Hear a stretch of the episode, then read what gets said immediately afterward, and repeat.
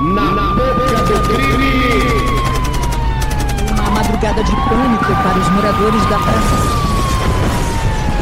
Na boca do crime! Salve, salve, confraria! Hoje estamos para mais um Na Boca do Crime. Na Boca do Crime, o seu programa de crimes, crimes virtuais, crimes da rua, crimes do cotidiano. Hoje, programa totalmente diferente. Um programa que vamos ouvir relatos de ex-membros da Igreja Universal contando as suas histórias. Eu poderia mostrar diversos áudios aqui, mas o programa ia ficar muito longo. Então selecionei alguns relatos aqui. O programa de hoje é uma proposta diferente, tá? Hoje vai ser uma batida mais introspectiva. Hoje é um programa mais lento. Eu acelerei todos os áudios que vão tocar, eu acelerei eles para ficarem mais rápidos para vocês ouvirem, tá bom? Todos os áudios são do, do canal Palhaço Cristão. Então, vocês, eu vou deixar até o canal dele na descrição. Você que quiser ouvir mais relatos, você vai estar acessando o, o canal do Palhaço Cristão, tá bom? Bom, vamos ouvir aqui os relatos e aí a gente vai comentando. Aí vocês falam se vocês gostaram desse formato, a gente pode trazer mais. Se vocês gostarem, a gente pode trazer mais dessa experiência, tá bom? Então vamos ao primeiro relato aqui. Mais de 20 anos escrava no sistema religioso, agora liberta. Então você vai, se você quiser ouvir este relato, você vai no canal Palhaço Cristão e vai pesquisar lá o, o relato. Mais de 20 anos escrava do sistema religioso. Vamos lá. Olá, Palhaço Cristão. Bom dia. É... Eu vou falar do meu relato aqui de mais de 20 anos na igreja. Isso porque eu não tenho nem 30, né? Comecei quando era criança, mais ou menos com 4 anos de idade, ou 5, não, não, não sei ao certo.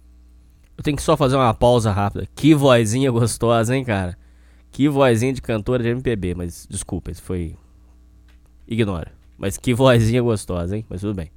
Mas não tô, não tô faltando respeito não é um comentário maldoso. Sua voz, a voz é gostosa. Certo, mas, bom, palhaço, eu não vou me identificar porque ainda tenho alguns poucos familiares na igreja. Tem a mãe que ainda frequenta, tem é, uns irmãos que na verdade nunca, nunca pegaram firme, nunca, nunca, enfim, se firmaram, nunca estiveram presentes na igreja assim. Isso é um problema grave, tá? Todos os ouvintes precisam entender. Agora vamos conversar sério, vamos sério com vocês.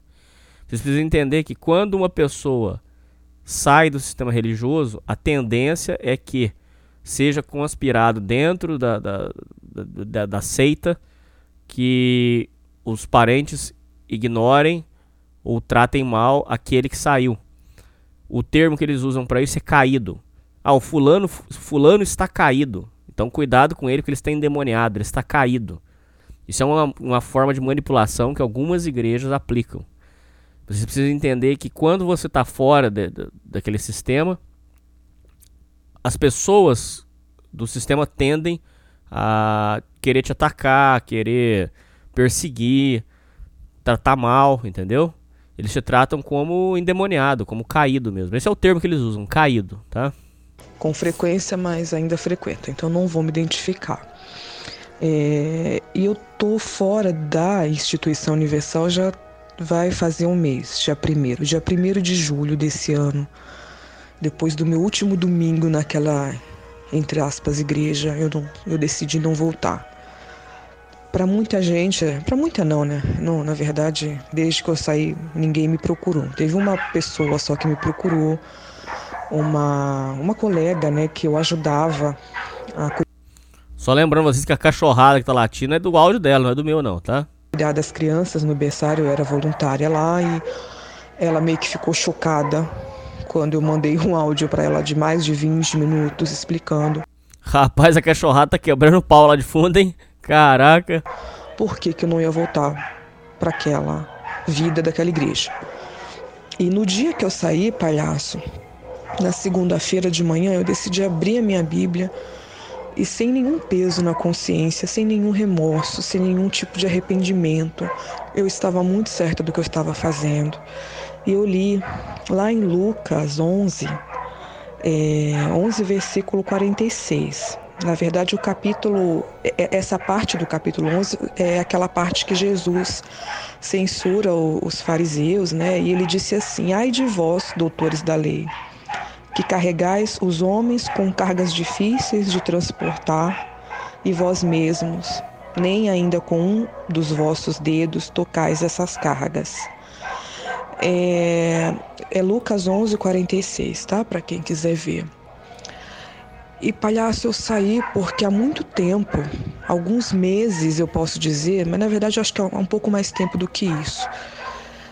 Eu, eu, eu me sentia mal porque o meu comportamento na igreja estava assim.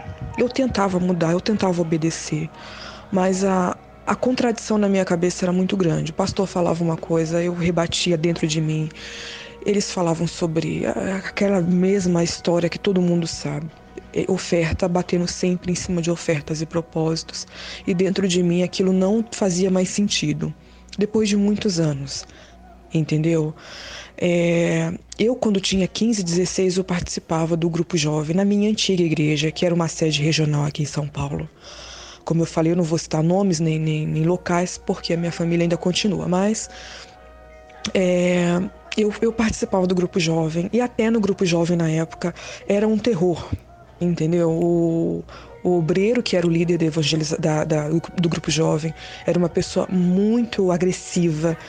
Ele era um homem assim que ele crescia, né? O trabalho crescia. Eu lembro que naquela época a reunião do grupo jovem de domingo era uma da tarde, dava coisa de 600 jovens. Isso é, é algo até incomum até para as próprias reuniões de algumas. Tem igreja que nunca dá isso.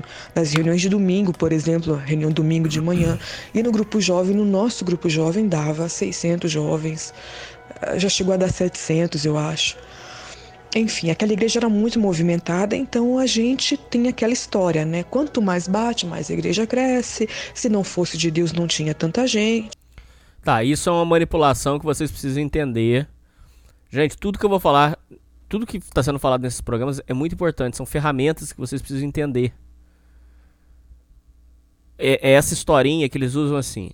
É, a igreja. É, quem lembra disso aí? Quando a, a, a Universal foi anunciada é, ali nos anos 2000 pela, pela Globo, o que, que foi falado?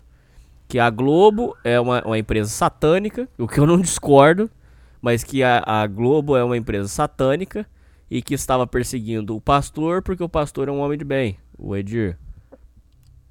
Então, existe essa manipulação de que a igreja é perseguida porque quem está fora dela são os endemoniados, os caídos, e eles querem perseguir e destruir, o que não é verdade. É aí, gente, por favor, eu espero que vocês estejam entendendo tudo que eu estou falando. Essa é a manipulação que eles usam depois para dizerem assim: olha, quando você vê uma coisa errada na igreja, é você está contaminado com maus olhos. Você entendeu? Tudo, uma, uma manipulação é, é, é encostada na outra. É assim que uma seita, não é só, não estamos só falando de igreja, estou falando de uma coisa muito mais ampla para vocês. É assim que uma, uma seita se mantém, nesse, com esse tipo de crença. É, não, então estão perseguindo, não é porque tem coisa errada. Não, tá perseguindo porque é um trabalho de Deus, e o trabalho de Deus incomoda as pessoas. Vocês entenderam? É sempre nesse tom. É muito importante que vocês entendam isso, tá? E aquela história toda. E eu, naquela juventude, a gente tinha aquele sonho, aquela carreira, né? A gente quer seguir carreira na igreja, que é ser uma obreira, que é ser uma esposa de pastor, aquela conversa toda. É, enfim, passei minha juventude na igreja. É, eu, do, do, eu, tenho dois irmãos e dos dois eu acho que a, a pessoa mais firme era eu. Eu sempre estava lá, os outros dois não, não, não, gostavam, não simpatizavam, mas eu acabei pegando gosto por aquilo, mas eu vivia pressionada. Eu não comia direito, eu passava dias e dias na igreja. Domingo, a reunião principal era às seis da manhã. Imagina uma menina sozinha andando seis, antes das seis da manhã na rua. Eu morava num lugar perigoso.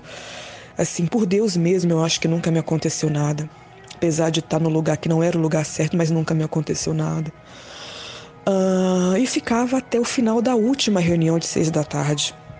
É, porque eu mesma achava que, como os obreiros falavam, ah, domingo de noite, quando você deitar na sua cama, mesmo cansado de ter andado, evangelizado, levava, levado os jovens para a igreja, você vai deitar com a sua consciência tranquila.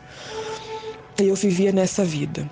Até que fui amadurecendo, fui começando a trabalhar, né, as amizades do mundo, enfim, como eles dizem, você começa a ter uma vida normal. Então eu saí do grupo jovem, mas continuei na igreja. Quando ela se refere a é, amizades do mundo, os, o, o povo do mundo é o que eles dizem que são os caídos, os fora da igreja. Só para vocês entenderem. Então existe essa segregação. é por isso que existe aquela brincadeira. Vocês ouvintes já viram aquela brincadeira? Ah, fulano virou crente. Ih, então não vai mais poder vir no. Não vai mais poder vir no por quê? Porque eles dizem que quem.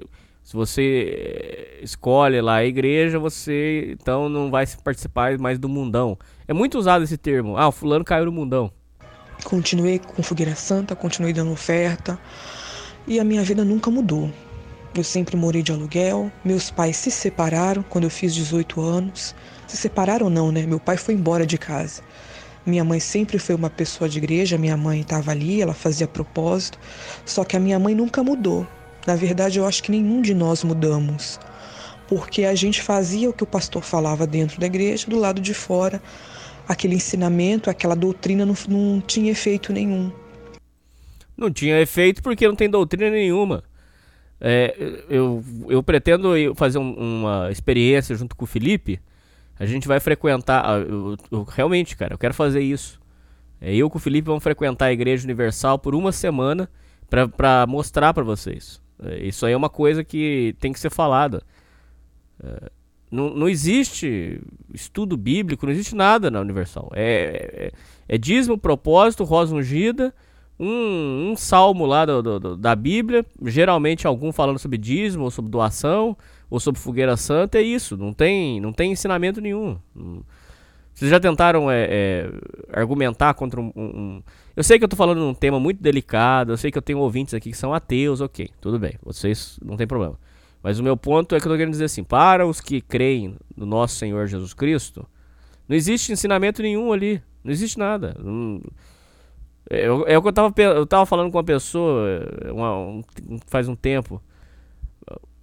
Eles criticam a igreja católica porque dizem que o católico é, é vamos supor assim, é, adora a imagem de barro. E eles são piores, porque eles adoram o, o um ser humano, o pastor, o, o bispo, entendeu? É, não existe ensinamento, não existe nada. É, aquilo ali é uma, uma farsa. Porque hoje, palhaço, eu entendo que eu nunca aprendi a palavra de Deus, o evangelho de Deus. Eu aprendi Muito uma bem. doutrina de uma igreja. Se eu tivesse isso, vivido 20 anos isso. na igreja católica, se eu tivesse vivido 20 anos na macumba, se Muito eu tivesse bem. vivido mais de 20 anos em qualquer outra denominação, estaria da mesma forma, porque o evangelho não é pregado. Eu aprendi que religião nenhuma quer que você aprenda quem é Jesus Cristo, quem é o Salvador. Para aí, para aí. Olha lá, ó, foi o que ela falou. Qualquer pessoa que pegar a, a Bíblia para ler vai entender que aquilo ali que é pregado não, não tem nada a ver com, com o ensinamento. Você, você viu Jesus Cristo falar de pega a rosa ungida, leva para sua casa, a rosa quando morrer vai levar embora o capeta? Isso não existe. Isso. Da onde que tirou isso aí? Da onde que o Valdemiro Santiago tem propriedade para falar que ele tem um, um. Como é que é? Um lençol. É, não é lençol, não. Ele tem uma, um negócio que coloca um travesseiro ali e, e vai proteger você. O negócio, a, a, polêmica que estourou aí agora, do, do, do a última do, do Valdemiro, é que ele tava vendendo feijão que curava de Covid, pô. Da onde que tirou isso? Com qual propriedade? Isso aí não é. Isso não tem nada a ver com, com Bíblia, não tem nada a ver com cristianismo, não tem nada a ver com isso aí. Isso já é outra coisa já, filho. Vai, solta aí. Solta? Eles não querem. A religião ela quer te oprimir, ela quer comandar você, ela quer mandar em você no que você faz, no que você veste, no que você come. E com a Igreja Universal eu acho que a gente sabe, não é nem um pouco diferente, apesar deles odiarem, né? Que chamem eles de religiosos, de crente, de cristão, eles se autodenominam pessoas de fé, né? Parou! Olha lá, o que a gente falou para vocês do, do livro do Mário Justino? Isso é fato. Eles não gostam de ser tido como crentes, como porque eles acham que isso é um termo é, ofensivo. Inclusive o próprio Edir Macedo usa o termo fé inteligente. Ele diz que as outras denominações religiosas têm uma fé burra, porque querem viver em humildade, viver em, em, né, em plenitude. E para eles é, é fé inteligente, que vem da crença perigosa, da teologia da prosperidade. Vocês precisam entender que uh, igrejas igual a Igreja Universal, é, Mundial, se baseiam na teologia da prosperidade, que é a tal da fé inteligente. Seria é, você fazer barganha com Deus para Deus te mandar determinadas coisas. É importante lembrar que isso aí não, isso aí é, é, é loucura, porque da onde que tirou isso aí? Fé inteligente. Pô, tá de brincadeira, pô. Vai, dá play. Pessoa é muito orgulhosa nesse sentido, porque ela acha que ela é a única porta, a última porta. Parou. Esse conceito é perigoso. Aqui, aqui, aqui começa o negócio aqui, ó.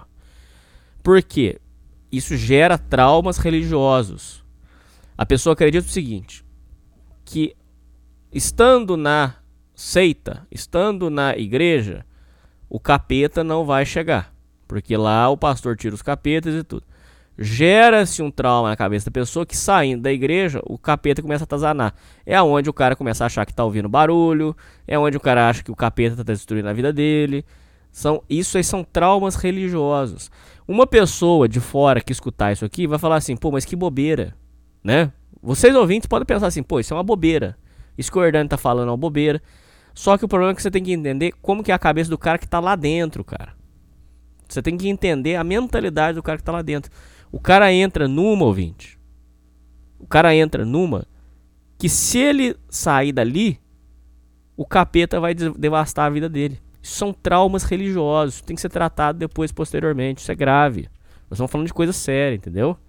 Então, por isso, a importância desses programas para vocês é entenderem como funciona um sistema de uma seita. Não é só de universal. Vocês entenderem como é a formação de uma seita, os conceitos, os, os, o, o medo que é imposto. Então, essa história é muito perigosa, tá? Dá play aí, filho. A partir dali, se você não vencer ali, eu, quantas vezes eu pensei, eu não tô me sentindo bem, eu vou para outro lugar, um lugar mais calmo, um lugar que me traga paz. Só que aí eu aprendi a pensar o seguinte: ah, se eu não vencer aqui, eu não vou vencer em lugar nenhum. Essa era Aí, ó, tá a vendo? briga na minha cabeça. É... Enfim, palhaço, depois de, de um certo amadurecimento, eu fui estudar, eu fui tentar uma carreira, eu fui estudar uma profissão.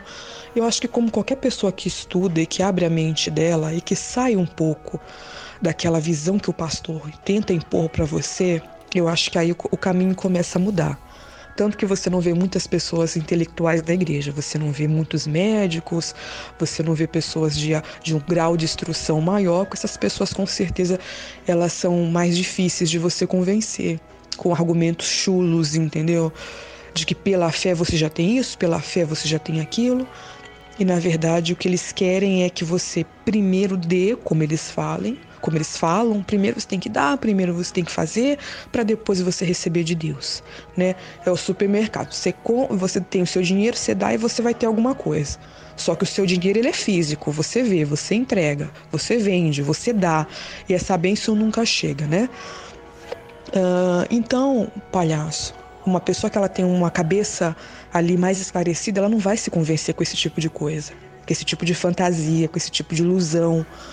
E foi isso que eu comecei a. a... Pausa aí. algumas menções honrosas aqui. Uh, aquele eh, rapaz que a gente trouxe aqui no programa, o Profeta Nervosão, disse que naquela época, daqueles testemunhos, assim, porque a Universal teve uma época que fazia lá. Não, porque eu sou empresário e tal, eu sou universal. Ele falou que aquilo lá era o seguinte: alguns desses empresários prestavam serviço para a própria igreja. Aí fica fácil, né, porra? Alguns deles, segundo o profeta Nervosão, o B.O. é dele lá. Ele disse que alguns deles que, que apareciam dizendo eu sou empresário de sucesso, não sei o que lá, eu sou universal. Pô, o cara prestava serviço para a própria igreja, pô. Recebia da própria igreja. Não, não recebia para dar o testemunho, recebia porque prestava um serviço de pintura, porque servia... Aí fica fácil, né, porra? Aí, cê, aí fica fácil, né, você virar empresário. Essa é, é, a primeira coisa. A outra que eu tinha para falar era que é, nos anos 90 existia um, uma, uma, uma classe média alta, até ricos, dentro da Universal. Só que essa turma migrou fora porque viu que não tem condição aquilo lá. Mas tinha, existia sim, nos anos 90. Isso é citado, inclusive, no, no livro do Mário Justino, Nos Bastidores do Reino. Dá play aí, filho. A fazer, eu comecei a estudar, eu comecei a me informar. Eu, eu comecei a namorar com um, um homem que, é, na visão da igreja, é um incrédulo, né? Porém, é uma pessoa de caráter, porém, é um cara que não mente, é um cara que é, já provou ser uma pessoa de boa índole, né? Só que Sempre que eu ia conversar com algum pastor sobre o meu relacionamento, das poucas vezes que eu conversava, eles falavam que eu tinha que me valorizar, que eu tinha que deixar essa pessoa de lado porque não é da minha fé e que ia me tirar da igreja, aquela conversa toda. Aí, ó. Só que no fundo, palhaço, eu sabia que o problema não era ele. O problema era a própria igreja. Se um dia eu saísse da igreja, não seria por ninguém. Seria pela realidade que eu mesma vi. A realidade que eu mesma vi. E meu namorado sempre foi muito respeitoso em relação à minha fé, só que ele não concordava, mas ele ia de vez em quando comigo. E teve uma vez, palhaço. Dá só uma pausinha rápida, eu tô parando muito isso aqui. Mas é só para falar para vocês, é o negócio que eles falam lá, tá vendo? Pra, primeira coisa, isso a gente já falou antes. A questão do pastor da pitaco, em quem que você vai namorar, que você vai, isso aí já é para mim, para mim, isso é muito errado. Porque isso aí não é uma coisa que pastor tem que dar palpite. quer dizer, já é, para mim, já é uma coisa errada. A outra aí é porque o medo que eles têm da pessoa estar tá se relacionando com a pessoa fora da igreja. Porque aí o cara pode, de repente, tirar ela da, da, da seita, tirar ela da igreja.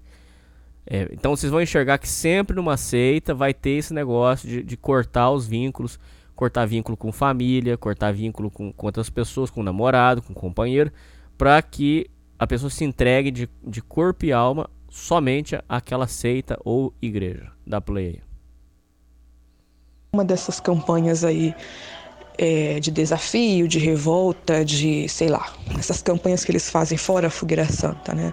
Campanha do Nunca Mais. A campanha se chama Nunca Mais e você tem que fazer a mesma campanha e dar as mesmas ofertas altas dez vezes e esse Nunca Mais ele termina, né? Ele sempre vai estar tá ali. É, então eu levei o meu namorado, eu convidei ele para ir numa reunião comigo, era até uma terapia do amor, e começou uma campanha como essa. Tava, eu estava até no Rio de Janeiro, lá na Del Castilho, e enfim, pastor, aquela. A reunião da terapia foi horrível para começar. Eu, eu estava com vergonha de ter levado meu namorado naquele dia, porque foi uma gritaria a reunião inteira. É um lugar que você fica assim. você sai, você até chega assim tranquilo. Você sai de lá perturbado, com aquela gritaria, com aquela euforia. Que eles tentam te convencer que aquilo ali é fé. Aquele destempero, né? De, de pastor. Tem muito pastor que é destemperado. Ele começa a gritar, grita a reunião inteira. Muitas vezes você é da igreja com dor de cabeça. Enfim, ele colocou lá os envelopes e vamos pegar, porque é pelo menos 100 reais, pelo menos 200 reais, de 10 mil para cima, aquela história toda. Eu morrendo de vergonha do meu namorado, Teve uma senhora que manifestou, passou mal e ele colocava envelope na mão do demônio, o demônio jogava fora porque tinha fogo, aquela história toda. E aí veio uma senhora, ele falou: Você quer o envelope? Ele deu na mão dela, ela falou: Não, eu quero cumprir agora, porque meu marido tá indo embora, não sei o que, eu quero cumprir agora. Ele deu o envelope, ela passou o cartão, ele deu o outro, falou: Agora a senhora vem e faz de novo. Eu fiquei com muita vergonha daquilo. Meu namorado falou assim: Eu não vou nem te falar o que eu acho disso porque você não você vai terminar comigo e a gente vai acabar ficando mal. Né? Então, como que Pausa. eu Algumas coisas importantes para serem faladas. Então, é, veja bem, a situação de desespero, a mulher lá não queria perder o marido, faz o propósito e passa o cartão aqui.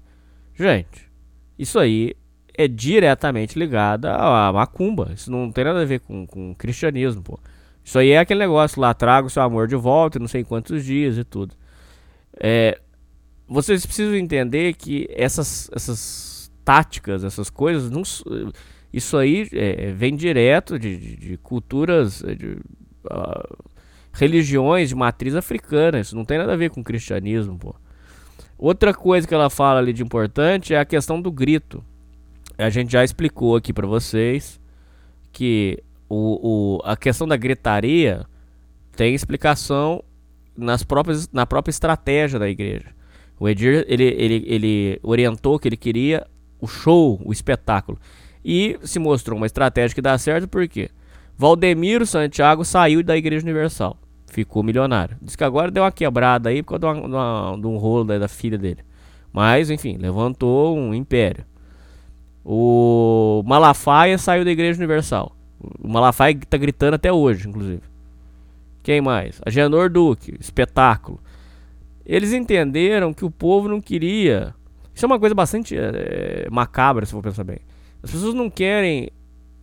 Vamos, vamos colocar assim: as pessoas não querem é, salvação, as pessoas não querem paz, as pessoas não querem. As pessoas querem espetáculo, espetáculo barato. Um show, um espetáculo. E tira capeta, e grita. E, enfim, vocês entendem que é da, é da baixeza, é da, da. Eu não gosto de usar termos em inglês, mas vamos utilizar um agora para vocês. É low energy. Vocês entendem isso? Dá play aí, filho.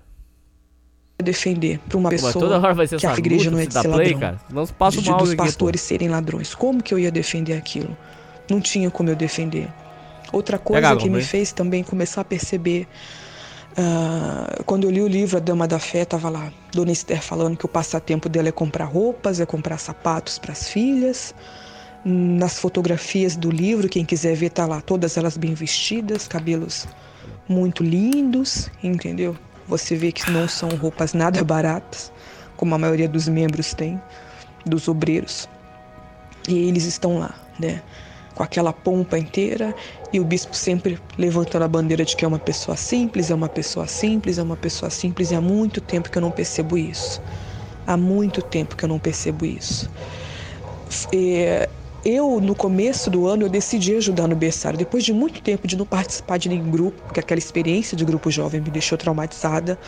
Aquela cobrança, toda semana tinha oferta, toda semana tinha alguma coisa. A gente arrecadava alimento. Eu acho que eu não, eu, naquela época, palhaço, eu devia pesar menos de 50 quilos. De tanto que eu não comia na minha casa, eu não me alimentava direito, eu só andava. A gente andava de bairro em bairro evangelizando, convidando gente para a igreja e ai da gente se não levasse pelo menos cinco, pelo menos dez, né? Então aquilo me traumatizou. Eu não quis mais entrar em grupo nenhum. Mas esse ano, por gostar muito de criança, eu decidi auxiliar no berçário dessa última igreja aqui que eu fiquei. E eu, como era auxiliar, eu não precisava participar das reuniões, eu não precisava estar ali obrigatoriamente, mas eu ajudava ali duas vezes por mês. E uma vez a Pausa. É, isso aqui consta, contrasta com o que a gente falou que é, o motivo de por que obreiros e ex-pastores estão processando as igrejas evangélicas. Entenda, é, a igreja capta essas pessoas para fazerem serviços que são supostamente voluntários. Cuidar das crianças enquanto o pai está no culto, por exemplo. Então é o berçário. Então é a, a, a moça foi chamada para ficar de cuidadora. Eu entendo que isso é um trabalho voluntário, mas já começa a ser obrigação. Não é mais serviço voluntário, você entende isso? Já virou uma obrigação. Deveria ser remunerado. Inclusive, se essa moça entrou na justiça ou vai entrar, ela recebe por isso. Isso tem que ser remunerado. Vocês entendem esse conceito? Por isso que as pessoas estão entrando na justiça para reaver o tempo perdido naquilo lá. Tempo e dinheiro naquilo. Então, é, veja bem. Então, ela, ela se candidatou para trabalhar no berçário, para cuidar das crianças, enquanto o pai está no culto, a mãe está no culto. Isso é serviço que ela estava fazendo por, por conta dela, né? Então, enfim, dá play aí. moça que eu ajudava, a educadora mesmo, ela falou: ah, eu vou te encaminhar uma reunião que a gente teve com a esposa do pastor, e vou te encaminhar aí o propósito e tal, e para você orar com a gente. Ela me encaminhou no WhatsApp a reunião, tava lá um, algumas coisas sobre oração, algumas regras da, do berçário com, com as crianças e tava lá. Cada tia tinha que trazer uma oferta de 30 reais, eu acho. Eu falei, poxa, elas já são auxilia auxiliares, elas Puta já são voluntárias, pariu. elas já estão ali cuidando. Muitas Pagar trabalham, trabalhar. muitas têm filho, muitas deixam de participar da reunião para estar aqui no berçário, ainda tem que levar oferta. O que, que é feito com essas benditas dessas ofertas que a gente dá no, no salão, do- do- entendeu? Tudo tem oferta no meio, tudo é incrível. Como muita gente sabe, dia de final de semana, Pausa aí. O que, que é feito com essas ofertas? A Fazenda, a Fazenda 1, a Fazenda 2, Jojo Todinho, programa da Sabrina Sato.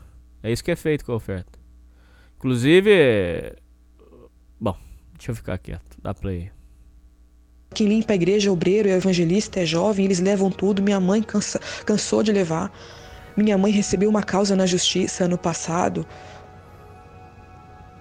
Para senhor ter uma ideia, tinha um pastor que ele mandava o WhatsApp para minha mãe, perguntando se ela tinha fé de dar 100 reais para tal coisa, de 200 para tal coisa.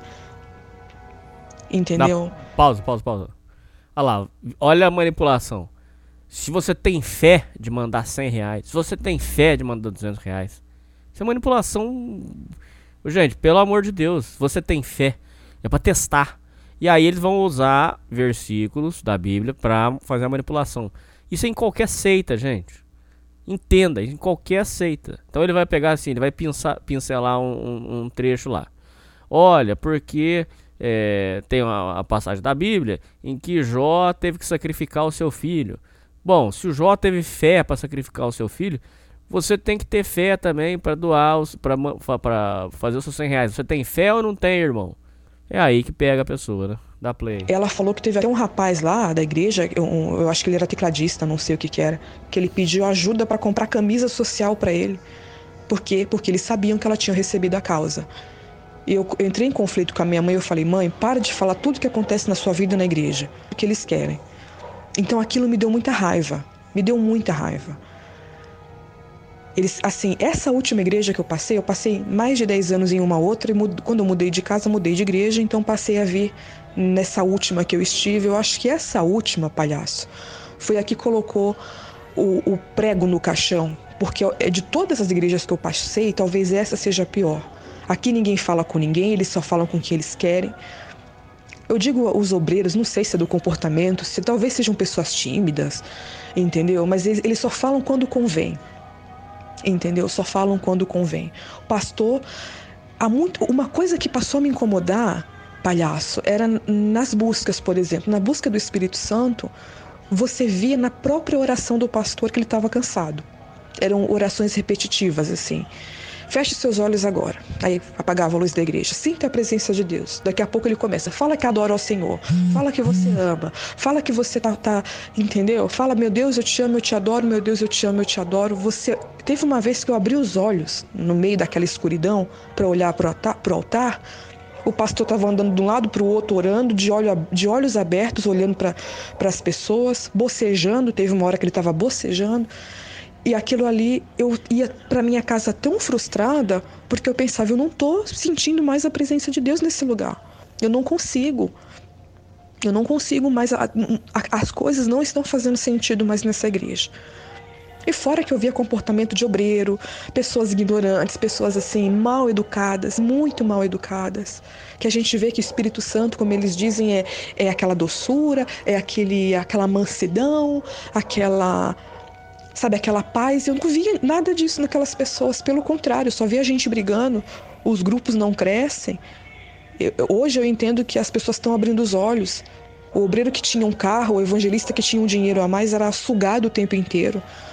Para você ter uma ideia, palhaço, eu trabalho com, com venda aqui, eu, eu trabalho com perfumaria, e eu vendi um, um- um perfume para algumas pessoas na igreja, e, e teve um rapaz que ele comprou de mim, e há uns meses atrás estava aquele inferno, né? Sobre venda de ingresso, venda de ingresso, sorteio disso, sorteio daquilo, cantina, bazar. Eu, eu dei algumas coisas minhas, inclusive, para esse. Pausa aí. Venda de ingresso, vocês já entenderam o que, que é, né? Pra, pra bom, pra bom entendedor já sabe, né? É, foi o, o que a gente falou pra vocês sobre a questão do- dos ingressos do filme lá, do, do- tanto do filme do Edir Macedo quanto dos filmes da, da- bíblicos lá da, da Record. Eles botaram a- a- o pessoal pra comprar ingresso pra subir a popularidade do filme. Tanto é que se você procurar os filmes mais assistidos da bilheteria nacional vão estar lá. Os filmes do Edir Macedo. Só que esses números são é, falsos. Não é que é falso. Comprou o ingresso, mas ninguém foi. Isso aí foi esse rolo aí que ela tá falando aí. Da Play. tá? Mesmo sem participar do grupo, eu entreguei na mão da evangelista lá. Na, minha mãe me ajudou muito. E o rapaz, enfim, comprou um perfume de mim. É, quando ele, eu, eu fui entregar esse perfume na igreja para ele, de uma forma bem discreta e tal, a evangelista viu, a líder dele. Ela, ela reuniu todo mundo ali no final da reunião, para dar aqueles recados que nunca acabam. E ela falou para ele: "Você não tem que comprar nada de ninguém. Você tem que comprar primeiro ingresso. A gente tá aqui batalhando porque é para Deus. Você tem que comprar ingresso, você tem que vender, você não Pra tem que comprar Deus. nada para você. A cabeça. Você tem que comprar é, é, é, os ingressos pro filme porque a gente tem meta para bater." Eu falei: "Ah, Meta. então, palhaço, aquele tipo de comportamento começou. Eu, eu comecei a ficar com raiva daquilo. Se tem meta, é trabalho, não é serviço voluntário. No, no rapaz que comprou o perfume. é, é, Eu sei porque ele mesmo me falou e uma outra pessoa me falou e eu confirmei que é verdade. Naquela mesma semana ela veio orar na minha cabeça, numa reunião de sexta-feira, falando pro espírito do ódio sair de mim. Então, Para, olha que coisa importante, cara. Putz, esse áudio. Foi acertada a escolha desse áudio. Espírito do ódio. Olha, olha aí, ouvinte. Porra. Essa, tem como voltar esse trechinho? Não precisa voltar, não. Deixa eu falar.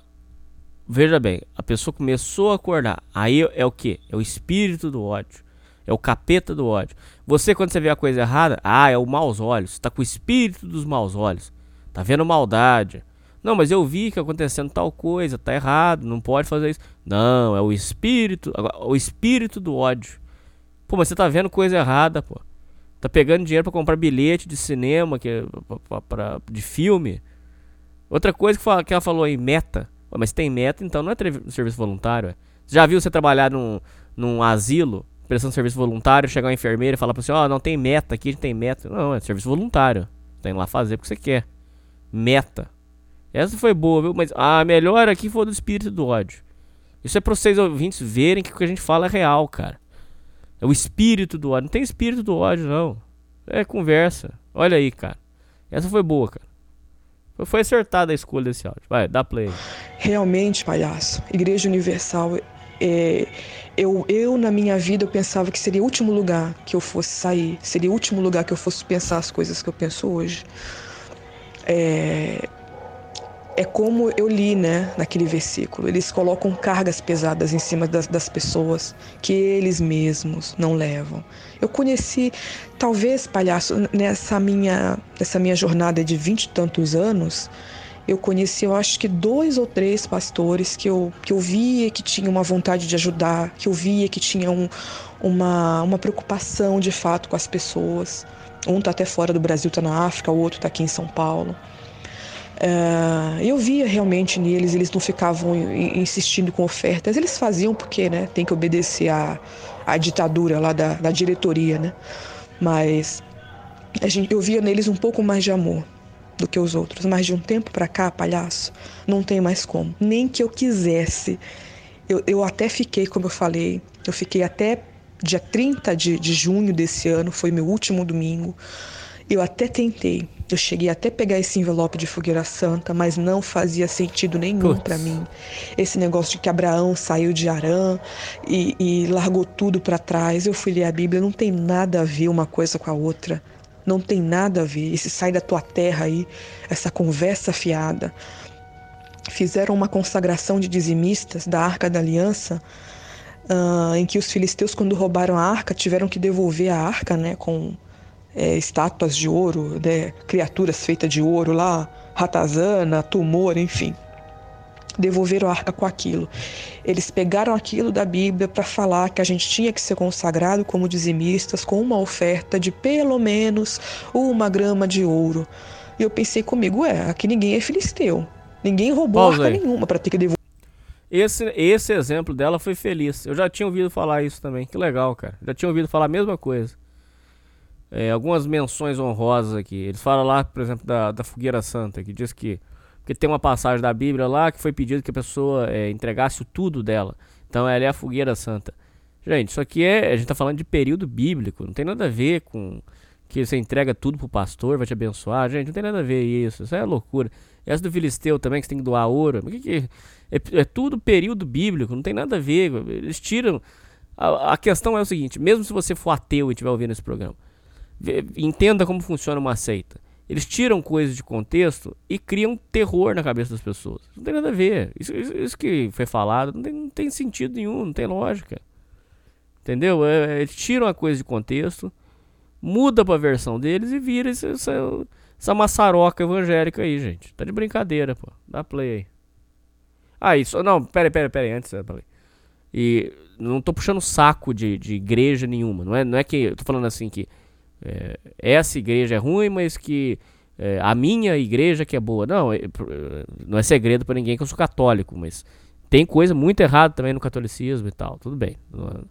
Tem, tem, tem padres lá que já tiveram condutas erradas e tudo. Então não estou defendendo igrejas. Estou só mostrando para vocês que o como funciona o comportamento de um, de um, de um lugar que para mim, na minha opinião, é do mal. A Igreja Universal eu não consigo ver nada de positivo daquilo lá. Nada. Só os coitados lá que estão estão sofrendo lá. Tá na hora de abrir o olho também. Dá play aí. Vou ver envelope com oferta de ouro. Que, que idiotice, entendeu? As pessoas elas não reparam nisso. Eu tenho pena, palhaço. Eu tenho pena porque eu vejo muita senhorinha aposentada, muita, muita senhora ali, sabe, é lutando por filho, por neto, é muita mulher desiludida com casamento, entendeu? play, eu vi é, muitos é, casados lá que dá homem... pausa rapidinho. É... Eu vou contar uma história bobinha pra vocês, mas, mas é só uma menção honrosa também. É... Eu não gosto de ficar fazendo pregações aqui, mas tem uma senhora que é minha amiga, gosta muito de mim. Ela, ela me, me diz que eu sou um segundo filho para ela. O filho dela é, é, teve envolvido com, com coisas erradas, assim. Não, não drogas pesadas, mas muito rolê, muita loucura, muita cachaça e tal. E eu, eu, vejo ela falando assim, ouvintes. Agora eu vou falar com os ouvintes que têm entendimento de Bíblia aqui. Eu vejo ela falando assim, porque eu vou lá na igreja fazer um propósito para ele mudar a forma dele ser. Eu quero que ele seja mais educado. Eu quero que meu filho seja mais educado. Eu quero que meu filho seja mais atencioso. Eu quero que meu filho seja diferente do que ele é hoje. Gente, basta vocês entenderem. Então o que ela fala aí? Não, porque vai fazer um propósito pro marido, pro não sei o que lá. Olha, eu entendo que o poder da fé, a fé é muito poderosa mesmo, é verdade. Até um ateu entende o valor da fé. O, o, basta você pensar que o próprio placebo, o efeito placebo é fé. Se você acreditar muito que um remédio vai te curar, ele pode curar mesmo. A fé é muito poderosa e eu entendo que existem milagres, ok? Só que o problema é que você nunca pode esquecer que qualquer coisa que você vai interceder pelo outro fere o livre-arbítrio. E o livre-arbítrio é sagrado. Ou seja, você não pode fazer um propósito para outra pessoa é, mudar a forma dela de ser, por exemplo. Isso não tem. Isso, biblicamente, isso não tem sentido nenhum. Eu, pelo menos, eu, no meu entendimento, eu não vejo sentido nisso. Se algum ouvinte quiser me corrigir, tudo bem. Vai. Casado dentro da igreja que dizia que era batizado no Espírito Santo, olhando para mim, olhando para o meu corpo. E eu falei: não, se for para ficar dentro dessa igreja com esse comportamento, eu vou pro lado de fora. Entendeu? Eu vou pro lado de fora porque isso aqui tá, tá, tá tudo errado sabe? E como você falou num vídeo seu, palhaço, eu não saí da igreja porque o bispo rouba, porque eles têm dinheiro e as pessoas não têm, que as pessoas são meros escravos deles. Eu saí porque não, eu não sentia Deus ali. Eu não sentia Deus ali. Passei por uma fase difícil que eu ficava todo santo dia na igreja, nada acontecia, nada mudava. Pelo contrário, eu voltava para casa mais angustiada, mais depressiva, porque a quantidade de promessa é muito grande. Eles prometem muito, sua vida vai mudar. Tem que mudar, seu testemunho tem que rodar o mundo. E aí você fica numa expectativa, você fica naquela ansiedade de fazer, de acontecer, de que as coisas têm que mudar. E eu pensei comigo, Deus não é isso. Jesus aí, Cristo não foi isso. Isso é importante que ela falou, que é a questão da manipulação, como funciona. Por quê? Você tá lá dentro, você tá vendo todo dia um fulaninho novo falando, olha, porque eu sou universal, é, porque minha vida mudou, é porque não sei o que lá e tal. Aí você pega e, e, e começa a entrar num, num, num loop que uma hora vai ser o seu testemunho que você vai lá e que você vai lá contar que você é um vitorioso e tudo. É, é tudo manipulação, né? Tudo como é que, por exemplo, se você tiver. Você tá. Você começa a conhecer as pessoas da igreja e tudo. Você entra naquela expectativa que um dia vai ser você, né? Enfim, dá play. Play, filho. Hoje tá, hoje tá legal, hein? Sabe, eu, eu vejo tanta, tanta gente incrédula, tanta gente que se diz incrédula, né, como eles falam, tanta gente aqui fora, que são pessoas muito mais caridosas, são pessoas muito mais é, humanas do que muita gente da igreja, do que muito pastor de igreja. Teve uma cerimônia aí uns meses atrás que era a troca de bandeira do Templo de Salomão. E todo mundo vai, o pessoal me convidando. Vamos porque vai estar tá todo mundo lá, vamos porque vai estar tá embaixador, vai estar tá o bispo, vai estar isso, vai ter aquilo. Eu falei, para que isso? A igreja só quer mostrar pro jornal, quer botar na Record lá, que são os mandados dele, que a igreja, que a Record é dele, que a tá lá, ó, inauguração lá do templo lotado, bandeira no templo lotado, porque os membros são um bando de tonto que fazem o que mandam. Entendeu? Isso aí é orgulho, a igreja é orgulhosa, ela quer mostrar que ela é cheia, ela quer mostrar que ela arrebenta, né, como eles dizem. Entendeu? Então, por muito tempo eu fiquei nesse nessa ilusão. Você vive uma ilusão dentro da igreja. Pausa aí. Isso que ela falou é, contrasta com o, o que o Mário Justino falou aqui, a questão da, da igreja apostar no luxo porque isso passa um aspecto para os membros. Primeiro que a vitória é deles, eles, eles entendem que a vitória é deles porque eles são membros daquela associação vitoriosa, primeira coisa. Então, por exemplo, a pessoa não, não recorreria a uma igrejinha pequenininha, simples, aonde seria pregado o evangelho. A pessoa quer ir num lugar luxuoso, grande, porque ali é sinal de vitória, ali é sinal de, de muitas bênçãos e tudo. Então, construiu-se aquele, aquele edifício, né, aquele monumento lá, que é o tal do, do Templo de Salomão, que inclusive tem gente que diz que é, não é, não é. Agora eu não sei se eles arrumaram isso aí. Antigamente, quando se digitava sinagoga de Satanás no Google, dava direto lá. Mas enfim, vai, dá play aí. Não, mas não, mas é só para entender, é que vocês precisam entender que as pessoas veem a grandiosidade daquilo lá e pensam, eu sou parte daquilo. Pô, essa vitória também é minha. É, é uma ilusão, né, que, que é gerada mesmo. Da play.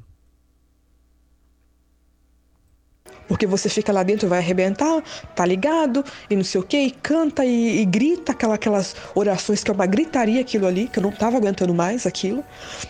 Isso aí a gente já aí quando você pra volta pra sua vida, a realidade tá aqui. E aí? Entendeu? Palhaço em casa esses dias, esse ao longo desse um mês aí, eu lendo minha Bíblia todo dia de manhã quando eu acordo, eu vejo muito mais que eu tenho responsabilidade com Deus, com o meu comportamento, com a minha vida, do que quando eu estava naquela igreja. Parece assim que a, a Bíblia ela é pequenininha lá dentro, porque ele lê uma coisinha aqui, lê outra aqui, daqui a acabou. Aí daqui a pouco vem o estudo que o bispo manda. Aí vem o estudo de Abraão, que está não sei quanto tempo lá já falando de Abraão, temperando as pessoas para uma fogueira santa. Entendeu? Então, palhaço, eu percebo que a obra, a verdadeira obra de Deus está sendo feita. A verdadeira obra de Deus está sendo feita agora. Hoje eu consigo enxergar isso. Porque eu sei que Deus realmente me ama. Se ele, se ele me tirou desse lugar é porque Ele realmente existe, Ele realmente me ama.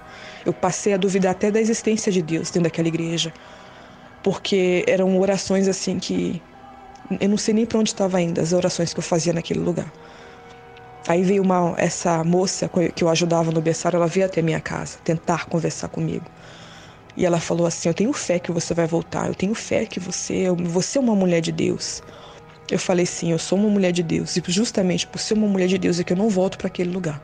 E se você quer minha amizade, você pode até ter minha amizade, só que me respeite e pare de falar dessa igreja.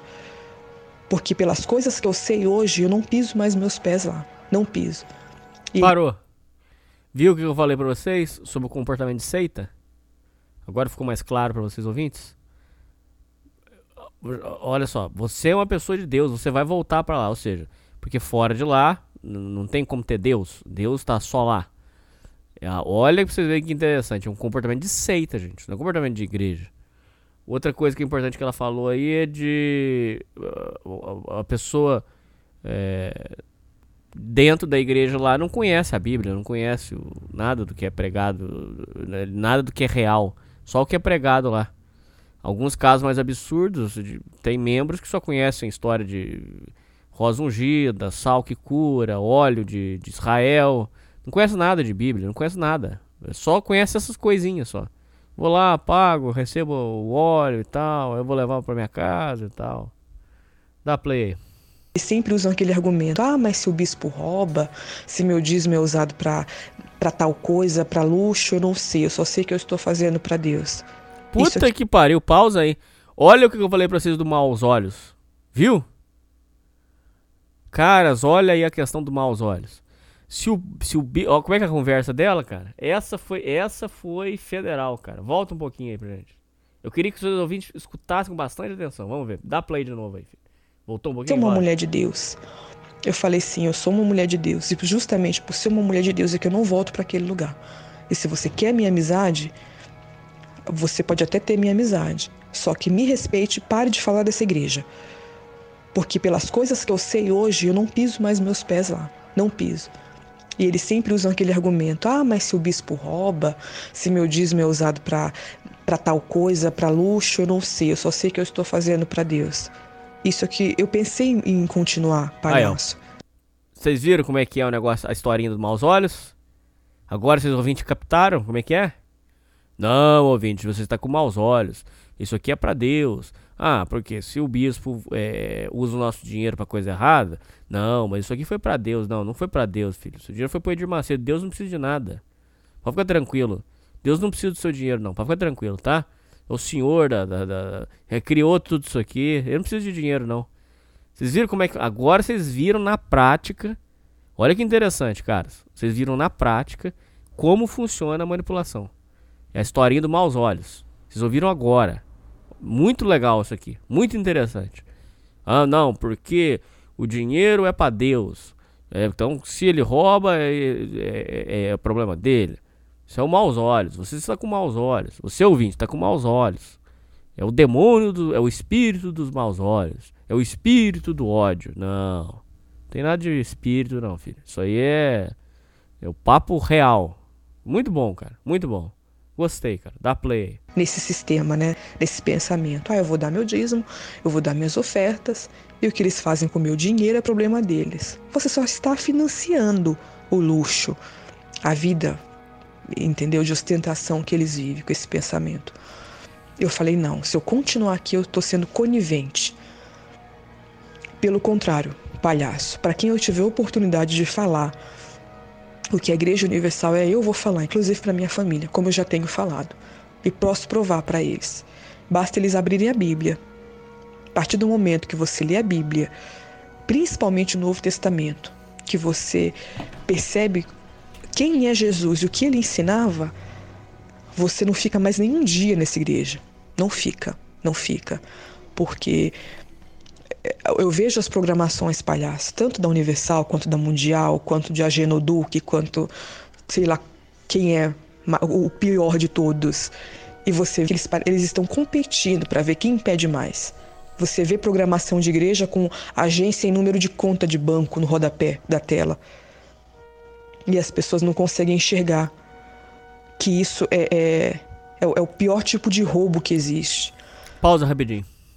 O aquele é, R.R. Soares parava o culto. Isso eu acho surreal, cara. Isso é coisa de outro mundo, gente. Parava o culto, podem pesquisar. Ele parava o culto para vender TV a cabo. Gente, vocês lembram o que Jesus fez quando tinha pessoas fazendo, vendendo mercadoria dentro da igreja, cara? Ele passou a mão no chicote e estralou todo mundo, cara. Você para um culto pra vender TV a cabo. Você tá de brincadeira, né, cara? Por favor, né, cara? Pelo amor de Deus, cara. E o outro que ela falou, eu, a Genor Duke, qual que é o pior deles? O pior deles aí, na minha opinião, é o Genor Duke, cara. Ele com aquela roupinha de Fred Flintstone lá é brincadeira, cara. Vai, dá play aí. Então, palhaço, eu tenho, eu tenho pena das pessoas. Eu tenho pena, eu vou ser bem sincero, eu tenho pena de quem continua. Porque é o, é o tipo de, de, de falsa esperança. Estão vendendo falsas esperanças para as pessoas. Entendeu?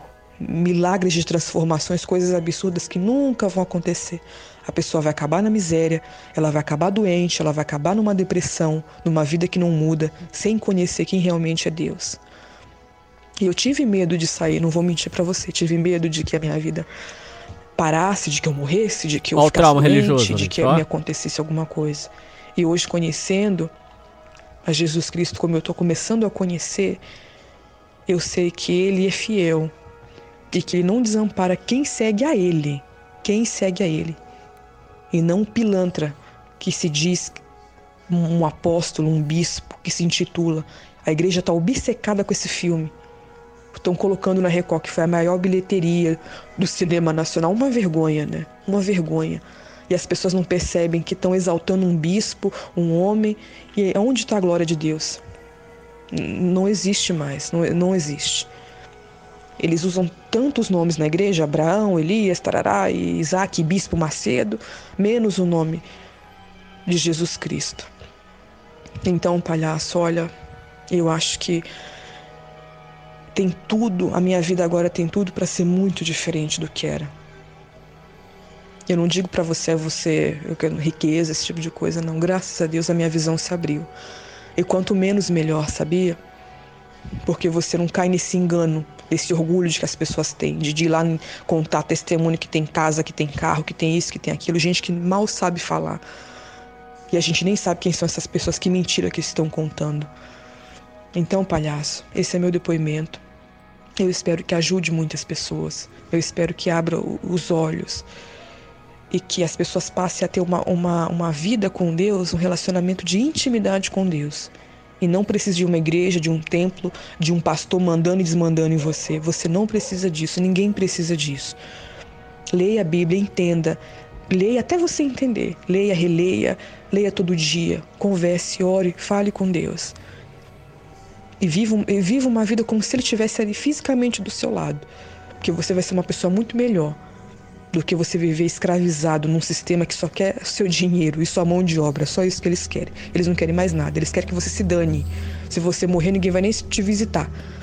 Porque eles pregam que isso aí é sentimento, né? Então, palhaço, é... eu agradeço a Deus por ter esse espaço aqui para poder falar. E que as pessoas elas possam ser abençoadas de verdade e não enganadas. Muito obrigada. Bom, muito bem, né? Então tá falado aí. Agora vamos para o segundo relato. O nome do segundo relato é Como é a vida de um jovem dentro da Universal? Vamos lá.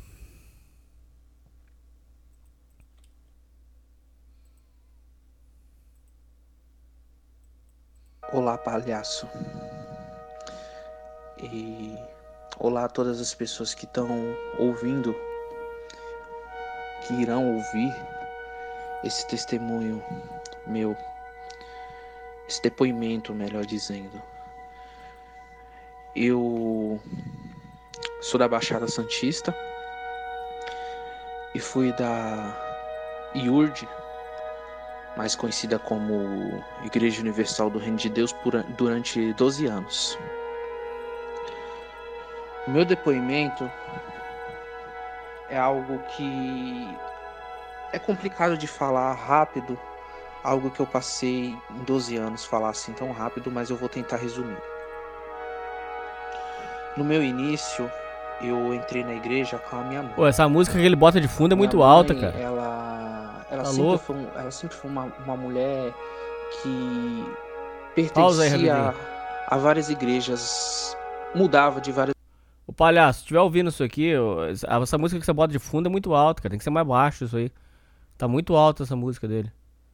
Uh, sugestão pra você, tá bom? Vai, dá play. As igrejas ficavam um tempo na Casa da Bênção, da Casa da Bênção ia pra, pra Assembleia, da Assembleia ia ficar, já chegou aí na Católica e durante um tempo ela foi pra Universal. Ela e meu pai né? Mas eu ainda não tinha ido, ainda não, não gostava muito. E teve um dia que ela me chamou, eu fui e na realidade fui não, sem muita vontade de ir.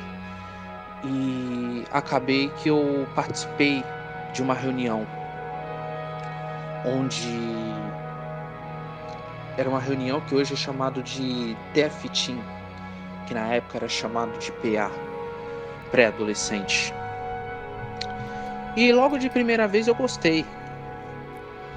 Achei bacana me, me chamou a atenção, a, a forma do obreiro pregar, o jeito engraçado, porque era o jeito mais adolescente de falar. Então Parou. me chamou Pra quem ouviu o programa sobre é, os bastidores do reino, tá vendo como é que funciona? Eles captam esses jovens pra entrar no sistema religioso dessa forma.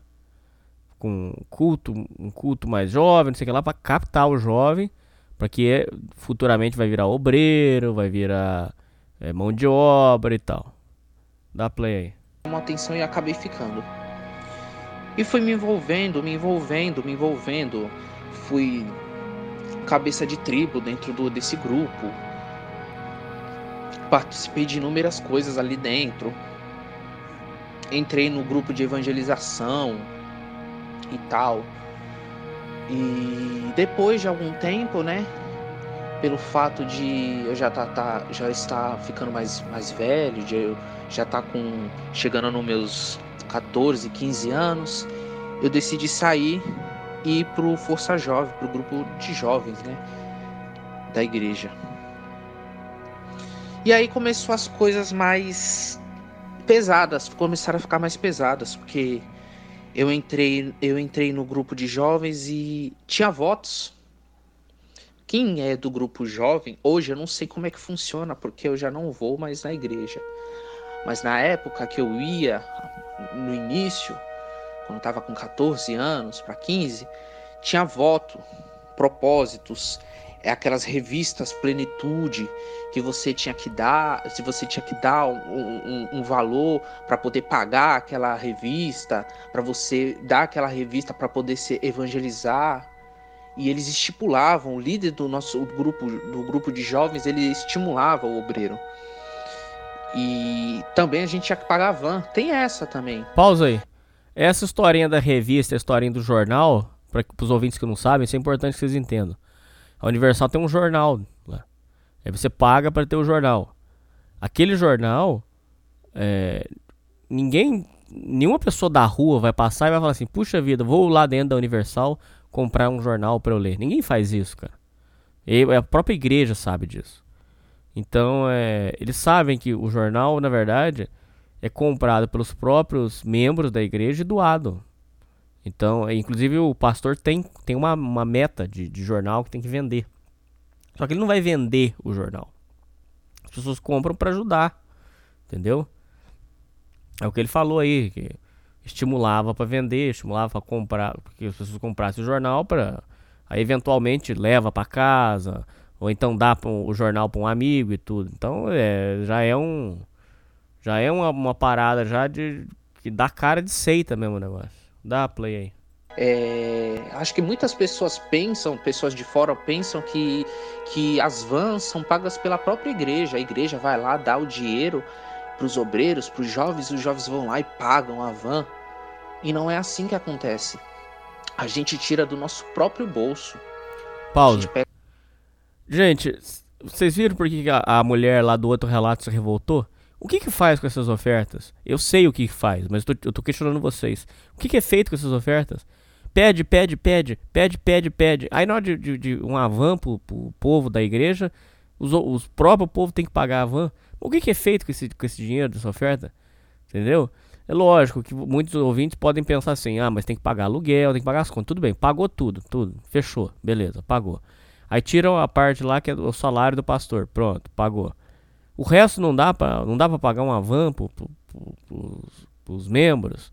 Não dá pra pagar um almoço pro obreiro. É umas coisas que não, ah, você vê que não, a conta não fecha. Basta você pensar um pouquinho que você vê que a conta não fecha. Dá play aí. do nosso próprio bolso, tira e paga a van. Que é algo que eu acho muito fora do normal. A pessoa já dá os seus dízimos, já dá suas ofertas, dá o sacrifício, é, que, que eles chamam de sacrifício, o- dá na fogueira santa ainda tem que pagar a van ainda. E toda semana era um sacrifício para conseguir pagar essa van, porque eu não trabalhava. 15 anos de idade, 15, 16 anos, como é que eu ia estar trabalhando? E a gente tinha que pagar, com dinheiro ou sem dinheiro. E não tinha quem ajudasse. Às vezes acontecia do pastor ajudar a gente, um obreiro que era bem, bem financeiramente, que tinha dinheiro, ia lá e ajudava, mas nem sempre tinha pra gente é, dinheiro pra gente pagar e às vezes a gente acabava se endividando, falando que ia pagar depois, e depois durante a semana o, o, o, o motorista da van vinha pedir o dinheiro e era aquela situação totalmente ruim pra gente. E depois aconteceu de ter o desvio, né, de, de dinheiro. Porque esse obreiro que liderava o nosso grupo de jovens, ele era muito ambicioso. Ele era uma pessoa assim que ele gostava muito de dinheiro, ele falava muito de prosperidade, ele falava muito que a gente tinha que ser próspero, que a gente a gente se a gente meteu a mão obreiro, no jarro, a gente tinha que ser um obreiro próspero, não podia ser um obreiro pobre. E é o que a igreja passa pra gente, né? Que a gente tem que ser rico, que a gente não pode ser pobre, a gente tem que ser cabeça, não ser cauda. Pausa aí. Infelizmente, ele O, isso aí é, tá ligado diretamente à, à teologia da prosperidade, tá? Que é essa crença de você é, é, você troca favores com Deus, você tem fé e aí Deus te recompensa. E também do que é chamado de fé inteligente. Todos esses termos que eu tô falando, se vocês tiverem interesse, depois vocês pesquisem. O Edir Macedo ensina que é fé inteligente. Então ele fala que é, você tem que usar sua fé para receber coisas aqui na Terra. Obviamente, é tudo tirado do- da cabeça insana dele lá. Dá play aí. Cometeu o, o erro que muitos cometem né, na obra, mas ele cometeu o erro como obreiro de desviar o dinheiro que era para ser ali utilizado na obra, né, para pagar as vans. Propósito que a gente fazia às vezes até para pagar as vans era engraçado. Às vezes a gente tinha que pagar a van, às vezes não, a gente sempre tinha que pagar a van e a gente ainda tinha que fazer propósito. Putz! A gente tinha que fazer propósito. E a gente tinha que pagar Fazer propósito é doar jornais E outras coisas mais que, que quem, quem é de lá de dentro sabe. E aí ele começou a desviar o dinheiro. E sempre tinha aquele problema que, poxa, a gente fazia o propósito. Aquele propósito era utilizado para gente, para ajudar a gente a pagar a van e nu- quase nunca tinha dinheiro. E a gente tinha que tirar mais ainda do nosso bolso para pagar a van. E aí veio um pastor e esse pastor arrancou ele de líder dos jovens. Colocou um outro pastor, um pastor auxiliar, para liderar o nosso grupo de jovens, né? E eu me lembro que eu nesse tempo eu entrei de colaborador que tinha, não sei se hoje tem de novo, mas tinha colaborador na época e ajudei um outro pastor auxiliar na reunião do jejum das causas impossíveis, que ele fazia às 6 horas da tarde. E esse pastor ele era muito incisivo, aquela pessoa muito muito casca grossa, entendeu? E infelizmente, pelo fato do regional cobrar muito ele para ele crescer a reunião, ele acabou meio que sobrecarregando a gente disso. E durante a semana ele falava pra gente convidar as pessoas para a reunião dele, convidar, convidar, convidar, convidar, convidar. E a gente convidava. A gente convidava, só que aconteceu uma situação que eu eu tava no final da reunião, eu tava no fundo lá da igreja que pedi- eles pediram para ir pro fundo para chamar as pessoas, né? Pra, pra reunião dele. E aí eu não tava com caneta, eu só tava com uma folha, sem caneta. E aí eu convidei de boca essas pessoas. Convidei de boca e aconteceu que quando eu convidei essas pessoas de boca, depois a obreira que era responsável do era responsável do de, pe, de pegar cada folha, né, que foi pego o nome das pessoas que iam na reunião, ela pediu a minha folha, eu falei que eu não tinha anotado, que eu tinha chamado as pessoas de boca, elas tinham confirmado para mim, e ela foi e passou pro pastor. O pastor veio com ódio no coração e me humilhou, falou para mim: como é que pode? Você não ter anotado o nome do povo? Por que você não anotou? Eu falei, pastor, não tinha caneta. Aí eu fui e falei de boca com as pessoas. Você não tem uma caneta? Como assim você não tem uma caneta?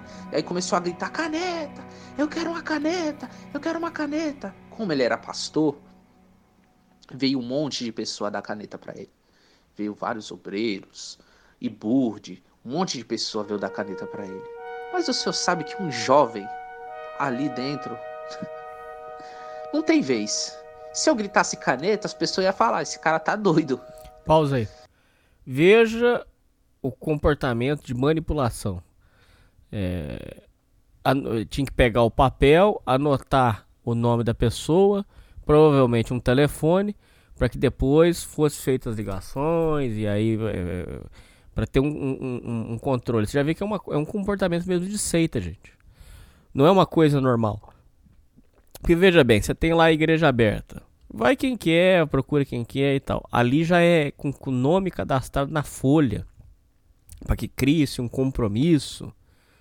Já é um outro patamar aqui. Aqui a coisa já tá num, num nível de loucura muito, muito grande. Eu tô, eu tô impressionado. Realmente, é um negócio que. É um comportamento que eu não vejo, eu não vejo em outros lugares. É assustador mesmo.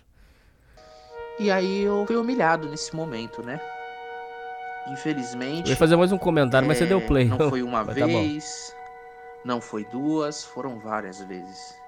E teve uma outra situação que eu eu tava gostando de uma obreira e eu fui pedir orientação pro pastor, tanto que eu lembrei de um outro testemunho que eu tava vendo no seu canal de uma uma mulher que falou a mesma coisa. Eu fui pedir orientação pro pastor que eu tava gostando da obreira.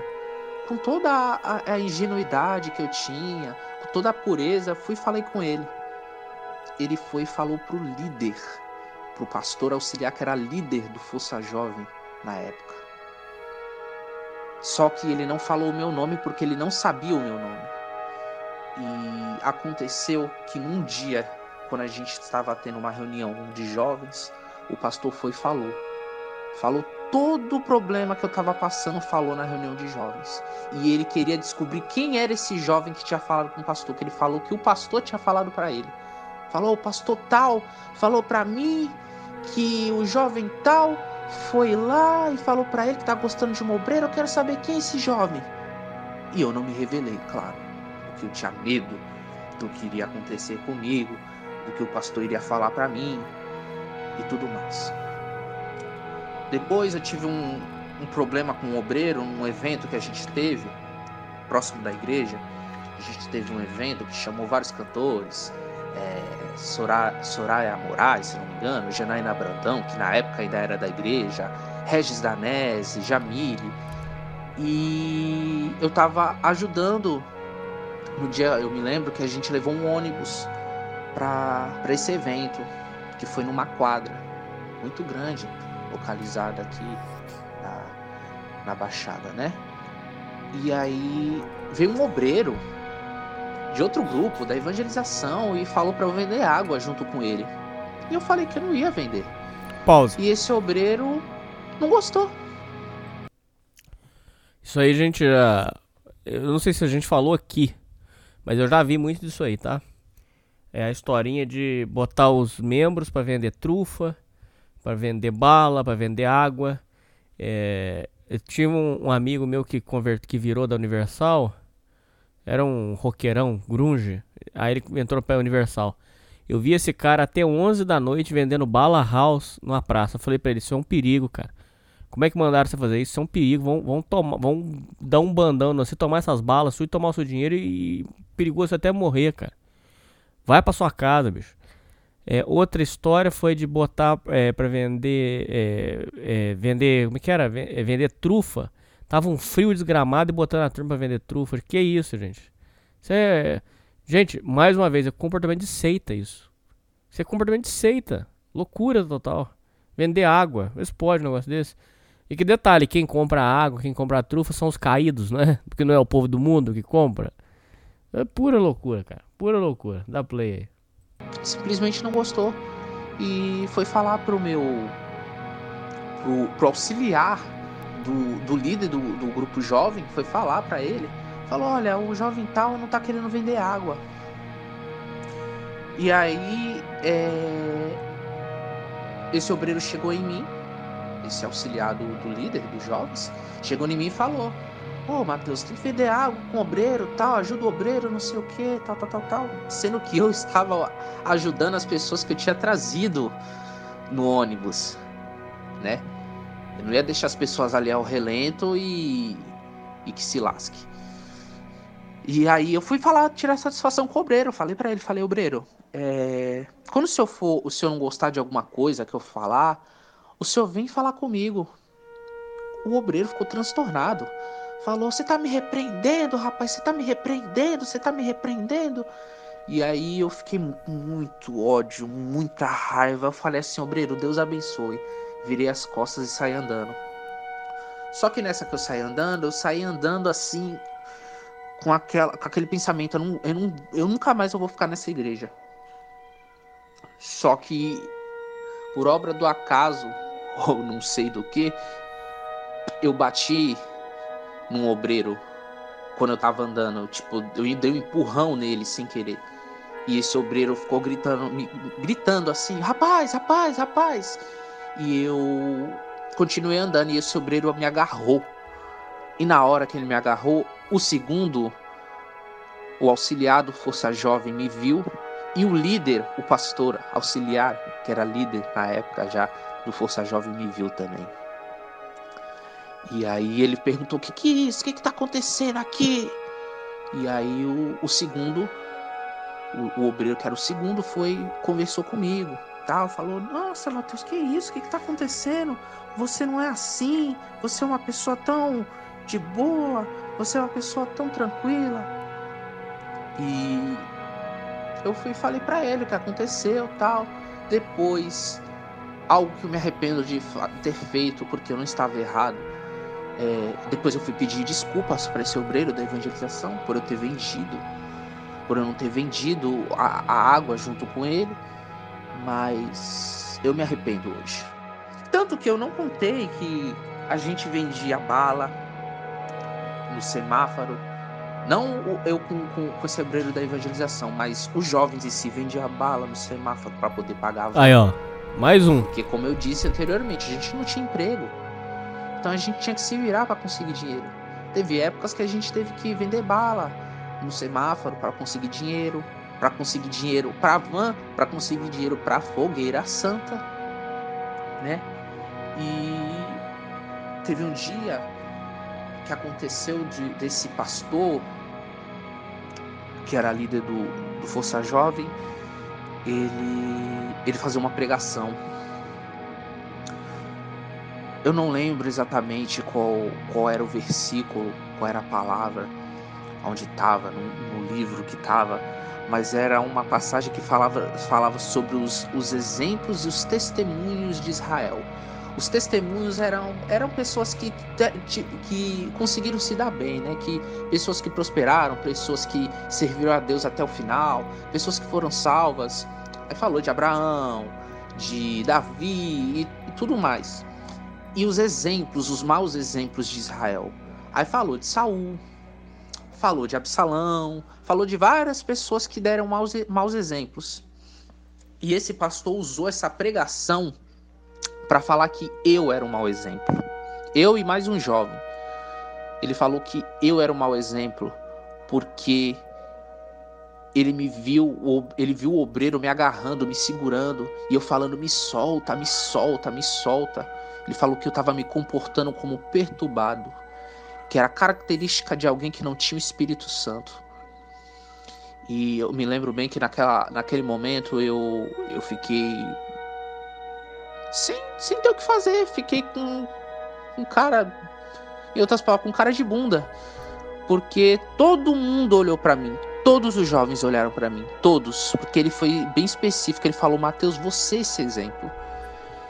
E eu me lembro que até um jovem que era amigo meu na época, ele, ao invés de ele me apoiar, ele falou assim: eu vou até sair de perto de você, porque eu não quero, não quero ganhar fama nenhuma não, vou até sair de perto. Só veio um jovem conversar comigo. falou assim: Mateus, fica bem, cara. É, não se deixa levar por essas palavras. Deus é contigo, tal. E eu fiquei muito triste, muito triste mesmo, porque eu achei que um pastor não deveria ter esse tipo de atitude. Pausa. Isso aí vai de encontro que a gente falou, que é a questão do enfiar na cabeça do jovem é, que ele é endemoniado, que ele tá com capeta. Esse é um tema bastante complexo que não dá pra gente abordar aqui, mas muitas pessoas dizem que não é verdade, porque existe um fato que tem que ser abordado e pensado. Por que, que o demônio aparece tanto na Igreja Universal? São atores contratados? É uma possibilidade. Eu acredito que uma parte ali possa ser, não sei. Uh, tem outros que dizem que são pessoas com problemas mentais, também acredito. O próprio Mário Justino, no livro Nos Bastidores do Reino, acusa que muitos dos endemoniados, boa parte deles, eh, tinham pro severos problemas mentais. Além disso, existe, existe uma, uma, uma, corrente de pensamento que diz que muitos podem ter sido hipnotizados para acreditar que estavam com capeta. É, parte dessa hipnose vem, vem desse, desse negócio. O capeta está aqui, você é endemoniado, é, o capeta está dentro de você. Começa a criar esse, esse, essas, essas crenças e aí gera esse tipo de coisa de, da pessoa manifestar supostamente ali o capeta, né? Enfim, dá play aí.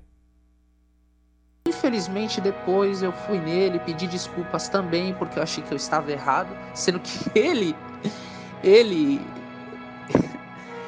ele falou de mim, falou que eu, não, que eu tinha características de quem não era nascido de Deus e eu fui pedir desculpa para ele. E ele, claro, se vangloriou, tá vendo? É, pediu desculpa para mim, falou pros Iburdes, na época, pros Iburdes, porque um deles falou para mim que ele, ele tinha falado que, ah, tá vendo aí, ó, eu tenho domínio sobre eles e tal. Lamentável, lamentável. E tive outro, Pausa rapidinho. também. E esse, esse é um ponto muito interessante do que ele falou, que um, tem uma pessoa que eu gosto muito, que já faleceu, que era o José Roberto Pereira, ele dizia muito isso. O, o Edir Macedo ele não quer só o seu dinheiro. Ele não quer só o seu dinheiro. Essa é uma, bastante, uma coisa mais simbólica. Ele não quer só que você dê o dinheiro. Ele quer, ele quer você de joelhos. Ele quer, ele quer você de joelhos. Ele quer. É...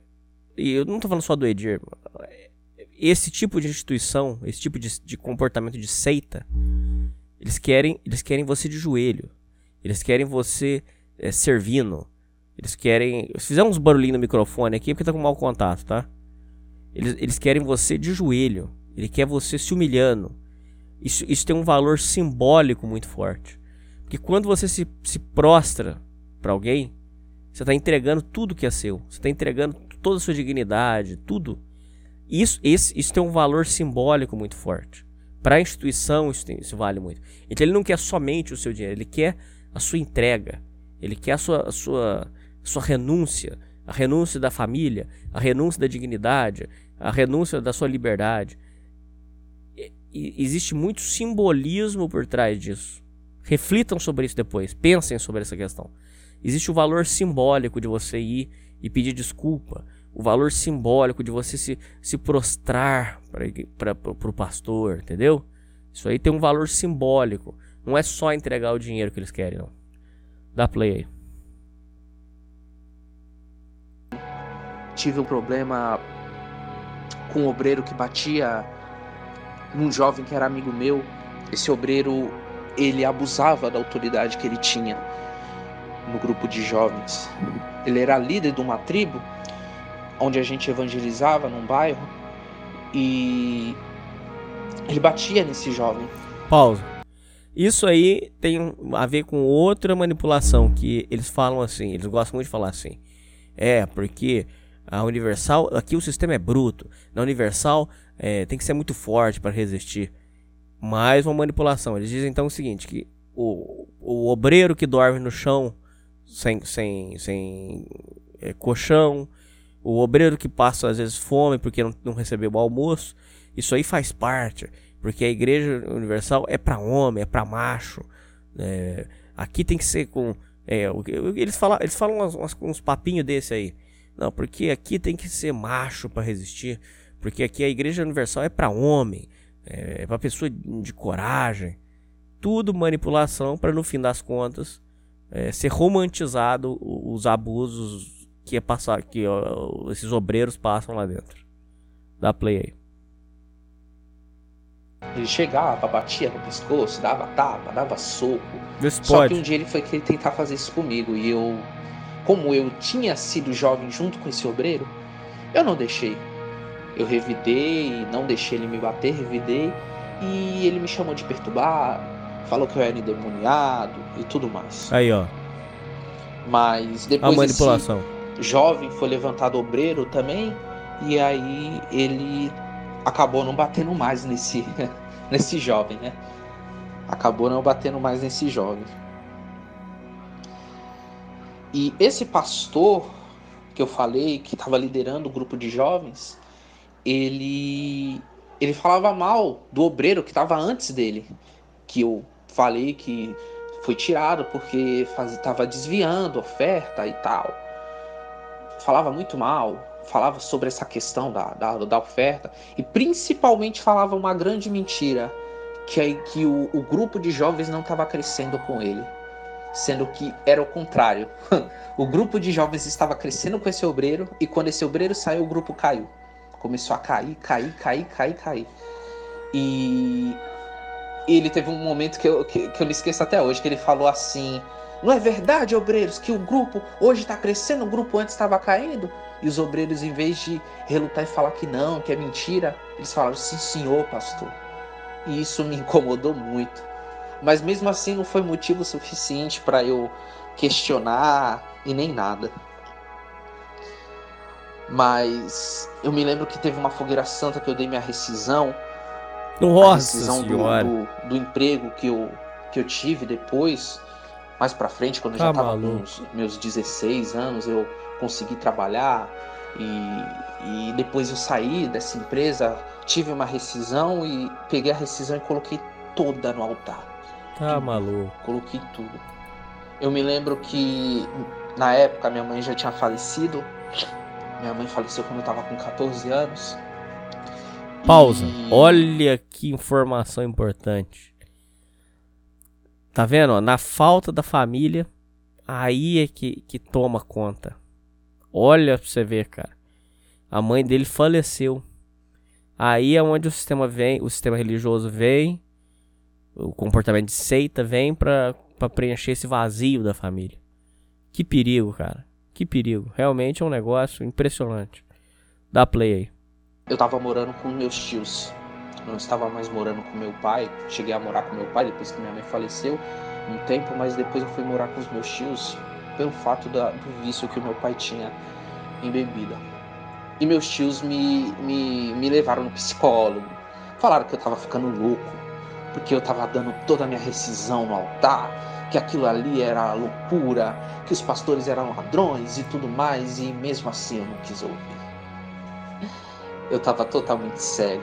Ali eu tava ficando no auge da minha cegueira e não quis ouvir. Eu perdi emprego por causa da igreja, por eu querer ficar o tempo todo na igreja, por eu não ter discernimento do, do, do certo, do errado, que aquilo estava me mergulhando num, num mar de, de, de coisas vãs, entendeu?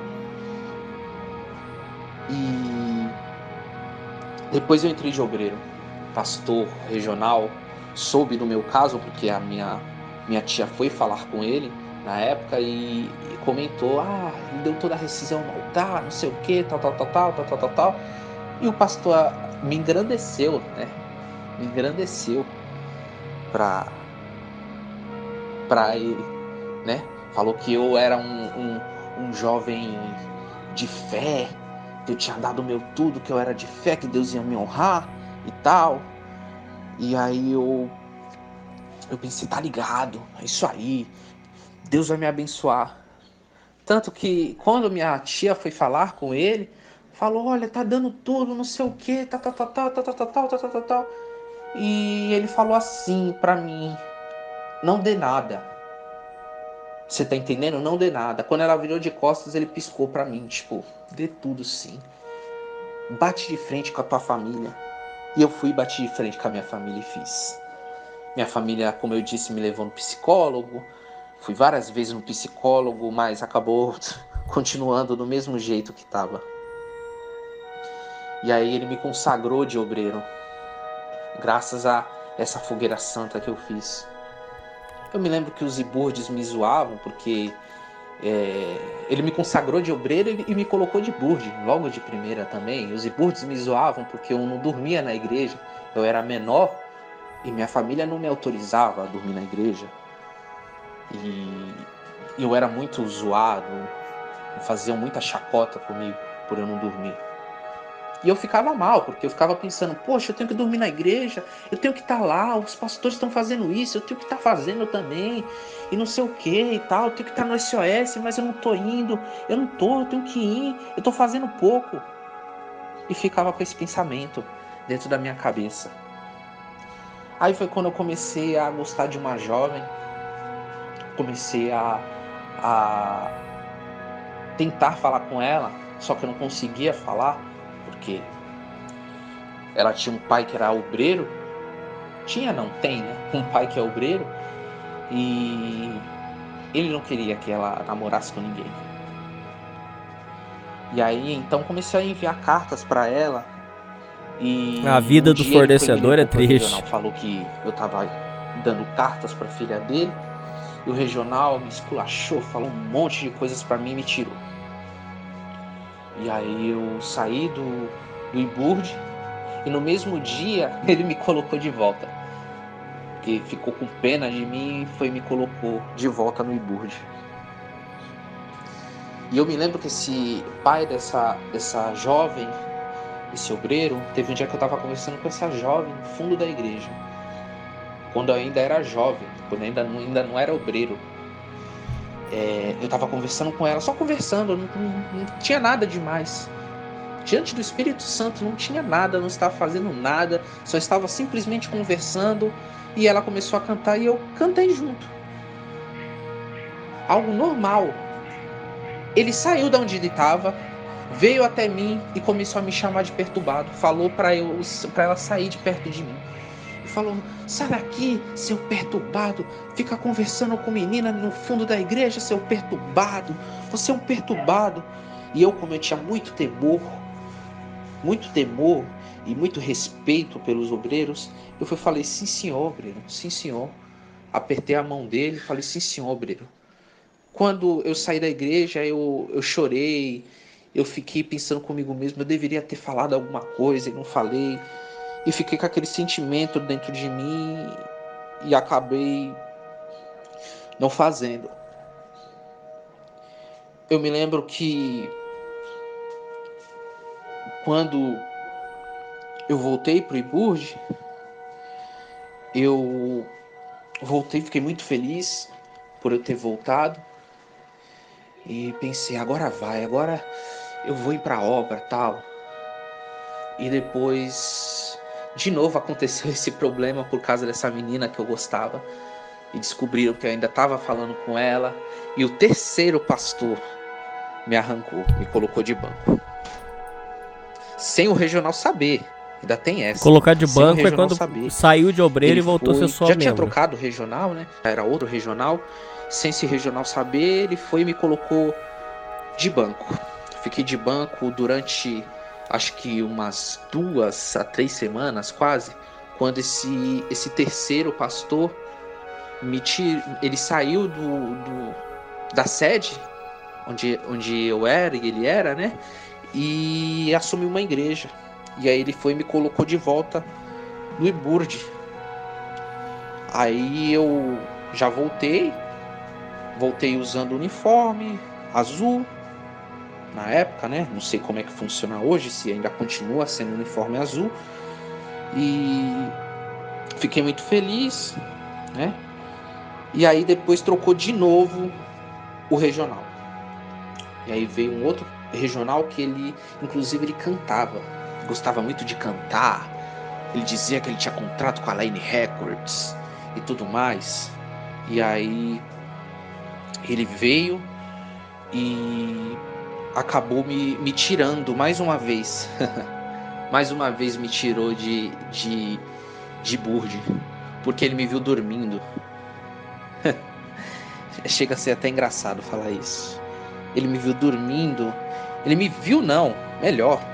Ele nem me viu. Alguém falou para ele que eu estava dormindo e ele, e ele foi certificar se eu realmente estava dormindo e ele me tirou.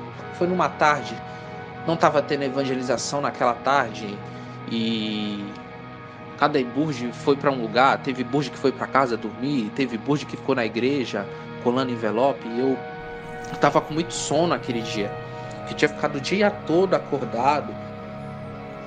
Eu tinha ficado o dia todo acordado. Pausa aí. Colando envelope. Pra quem não tá entendendo, ele começou a fazer parte do IBURD, que são os auxiliares de pastor. Recebem lá um, um auxílio da igreja e prestam serviço lá. Então ele diz que como IBURD, ele um dia ele tava com muito sono, dormiu, dormiu e o pastor parece que tirou ele de lá. Algumas coisas têm que serem é, claras. É por isso que as pessoas estão processando a Universal. No emprego normal, CLT, você vai lá assim, aí se o funcionário tá dormindo, por exemplo, você tira ele e bota ele como. Você, você tira ele da função e coloca ele no banco, ou seja, tira ele da, da, da função de auxiliar de pastor, não. É, existe, eu entendo que exista é, uma relação de, de membro e fiel, mas também existe uma relação profissional aqui. Vocês entendem isso? É um serviço que está sendo prestado. É limpar a igreja não é um serviço? Muitas coisas com relação a isso são mal explicadas, são mal resolvidas. Tanto é verdade que eu estou falando que agora, recentemente, o, ele estava, a Universidade estava distribuindo umas cartinhas, uns, uns contratinhos que os iburdes assinavam dizendo que era sem vínculo trabalh, é, trabalhista e que estava fazendo como serviço voluntário.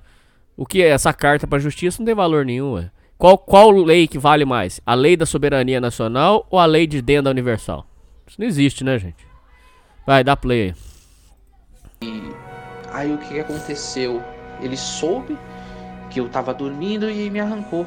Falou, ó, você tá fora do Iburge. Tá fora, tá fora de tudo. Só, só, só fica de obreiro. Só fica de obreiro.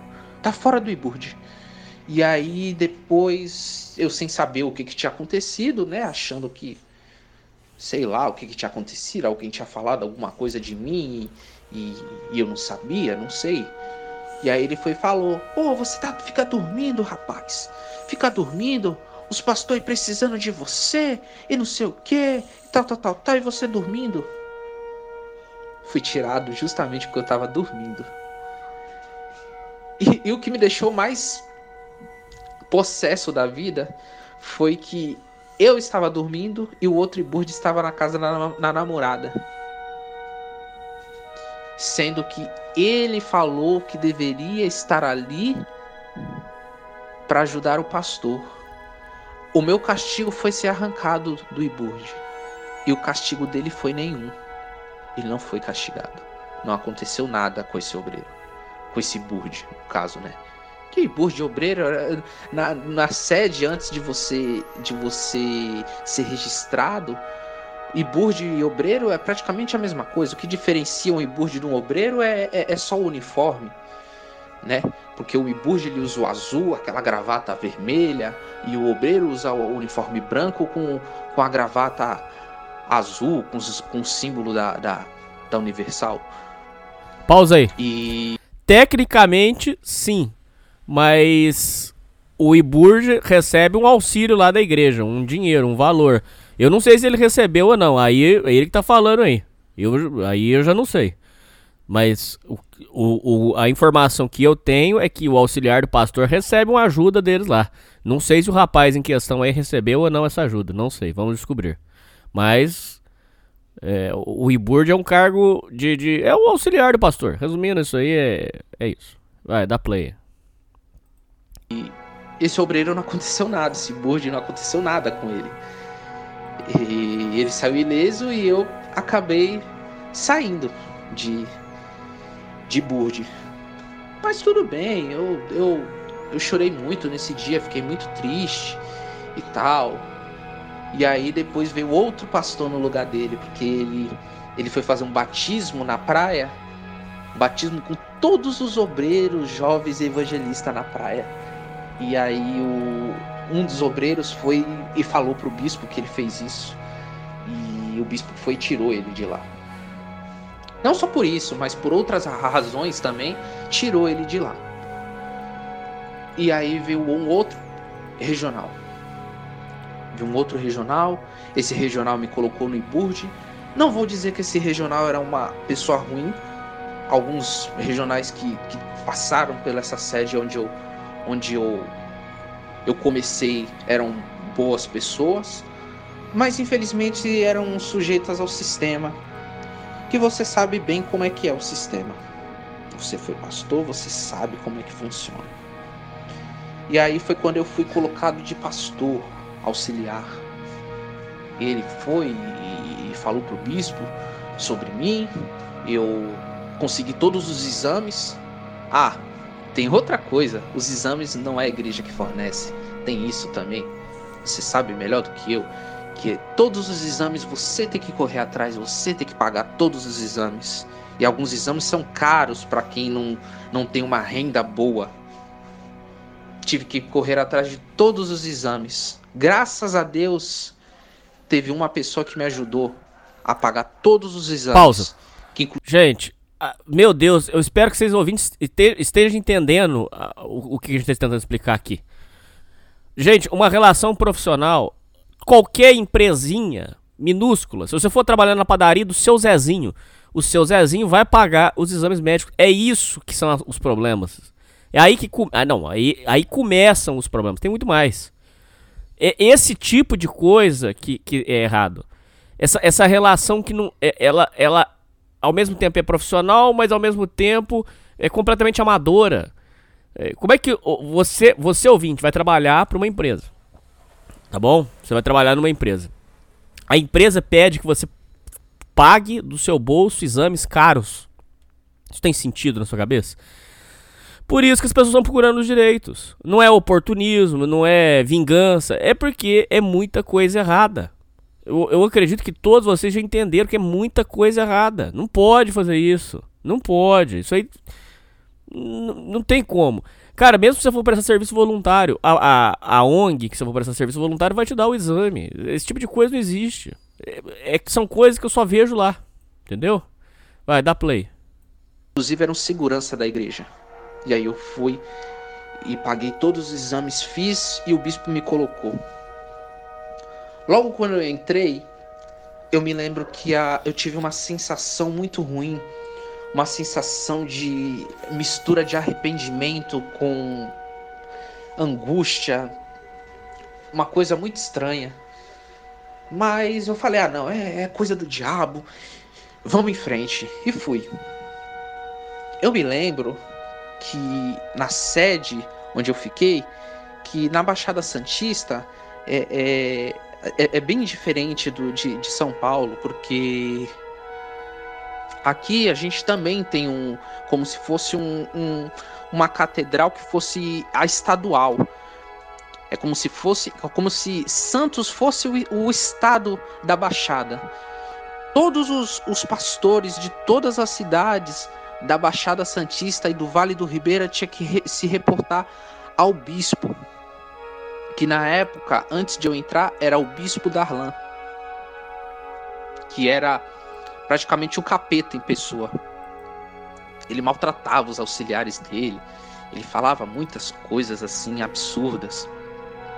E às vezes até para o membro, o membro estava procurando a palavra, ele falava: abra, abra a, a, a Bíblia no livro de Mateus, capítulo tal, versículo tal. E às vezes a pessoa, por ser leiga, não achava de, de início, e o obreiro ia lá ajudar, e ele falava: Não, obreiro, não é para nenhum obreiro ajudar, não. Vai lá, você procura, vai lá no índice e procura lá a palavra. E ele era grosso, mal educado, muito grosso com as pessoas. Tanto que eu soube de, de de um caso que aconteceu com ele, que ele foi tirado de bispo, ficou de pastor e depois voltou de novo de bispo. Inclusive foi, ele se reergueu de novo, foi aqui na Baixada, né?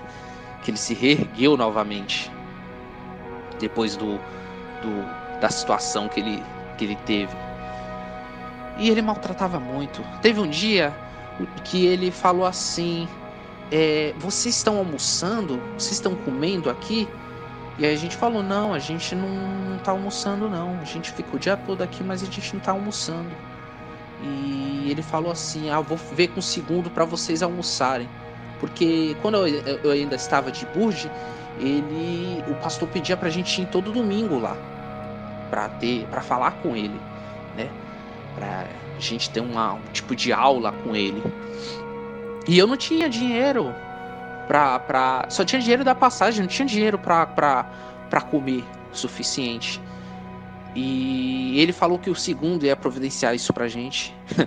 o segundo não providenciou foi nada. Pausa. O segundo falou, vocês que Isso aí eu já ouvi falar antes. É, diz que os membros com dó do, do pessoal, do, dos obreiros e tal, é, levavam é, marmita, levavam quentinhas para eles por, com dó, porque eles estavam muito magrinhos e estavam passando muita fome. É, esse é o tipo de coisa que. Aí eu volto mais uma vez o questionamento: o que, que é feito com essas benditas dessas ofertas? O, o povo doa, doa, doa, não tem dinheiro para pagar uma marmita pro obreiro, pô. O, o moleque aí trabalhando, prestando serviço pra igreja, pô, dá uma, não, tem, não tem dinheiro pra dar uma marmita pro moleque.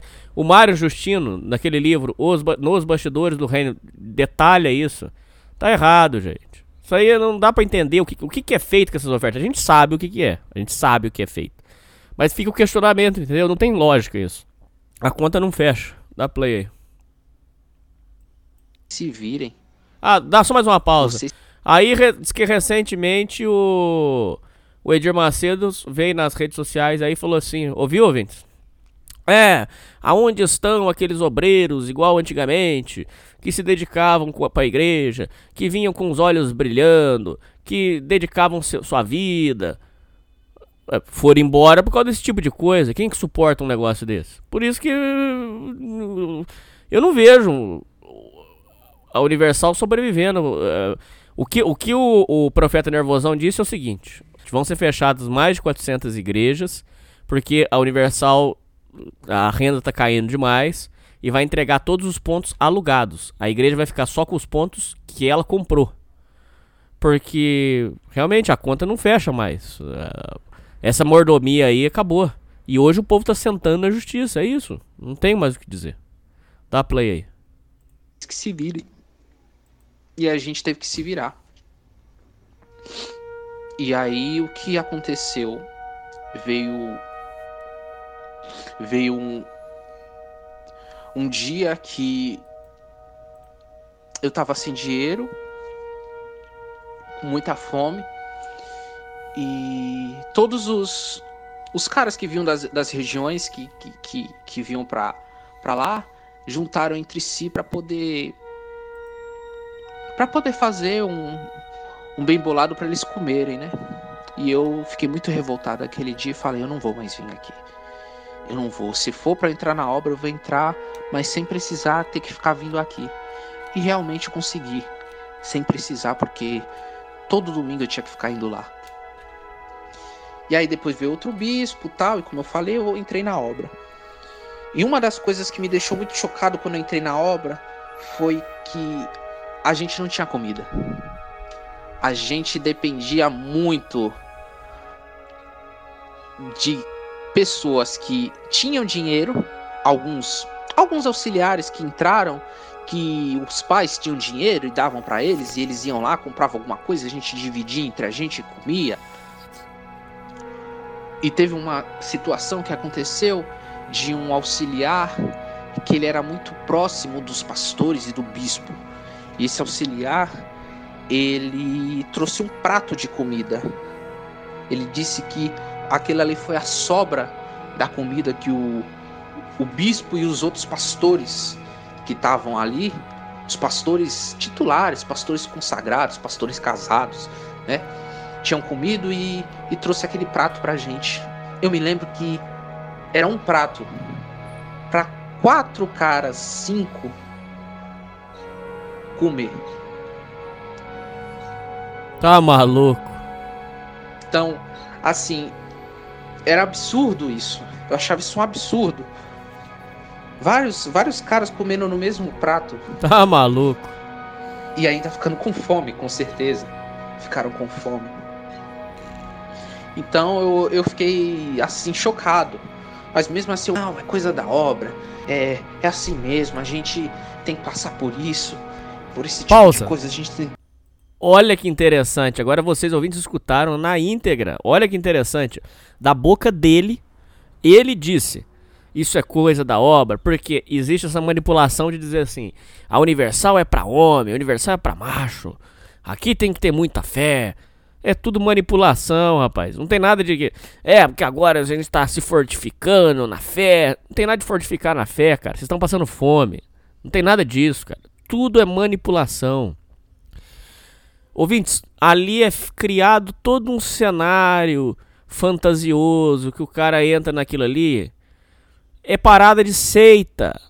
Vo- Vocês ouvintes estão fazendo um curso intensivo para entender como funciona a manipulação de uma seita agora.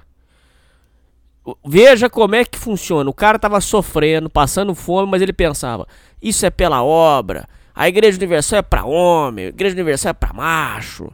Porque aqui tem que ter muita força de vontade. Olha a cabeça disso, cara.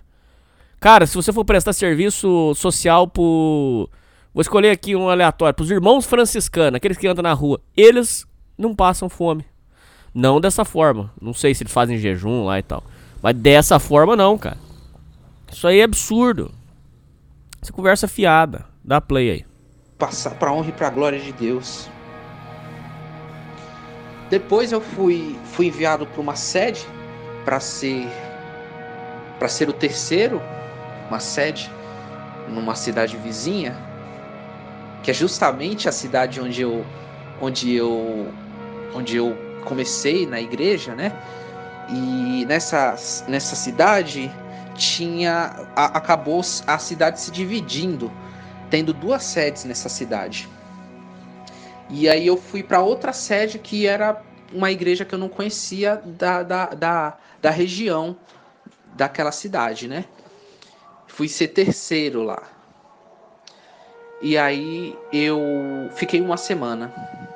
Por eu não ter uma desenvoltura muito boa de, de reunião, de fazer reunião, de falar com as pessoas ainda no início, de pedir oferta, e não, não, não prestava muita atenção nas coisas que o, que o regional queria, eu não durei uma semana lá. E o regional, me lembro até hoje que o regional foi falou assim: o vento soprou. Eu me lembro que tem um vídeo que você fala que o vento soprou, que eles têm esse, essa gíria, esse código de falar que o vento soprou. Mas eu sabia que o vento não tinha soprado. Eu, tinha, eu estava saindo de lá porque eu não estava fazendo conforme ele queria. E aí ele trouxe um outro auxiliar que já tinha passado na igreja dele. E ele gostou desse auxiliar e trouxe ele de volta, pediu para o bispo para trazer ele de volta e o bispo autorizou. E aí eu fui de lá, eu fui para uma outra sede, numa outra cidade também próxima. E aí eu eu fiquei de quarto nessa sede. Nessa sede, graças a Deus, os obreiros eram muito bons, obreiros muito bacanas, mas também tive problema com questão de comida, porque ainda estava no início ainda para receber ajuda de custo. E a gente comia pouco, não comia bem. Eu me lembro que tinha uma obreira que ela fazia comida pro regional, ela fazia café da manhã. fazia café da manhã, almoço, e a gente ficava sem comer. Eram essas coisas que eu passei na obra, que eu ficava observando depois que eu saí e me perguntava como, como eu pude ter, ter aguentado tanto tempo isso? Como? É, é algo assim que você pensa depois, você para pra pensar e você não consegue acreditar que você se deixou passar por tudo isso. Mas eu deixei, infelizmente. Deixei muita coisa acontecer. Muita coisa que hoje eu me arrependo amargamente. Pausa. Vocês, vocês, vocês ouvintes conseguem enxergar semelhanças entre esse relato e o do Mário Justino?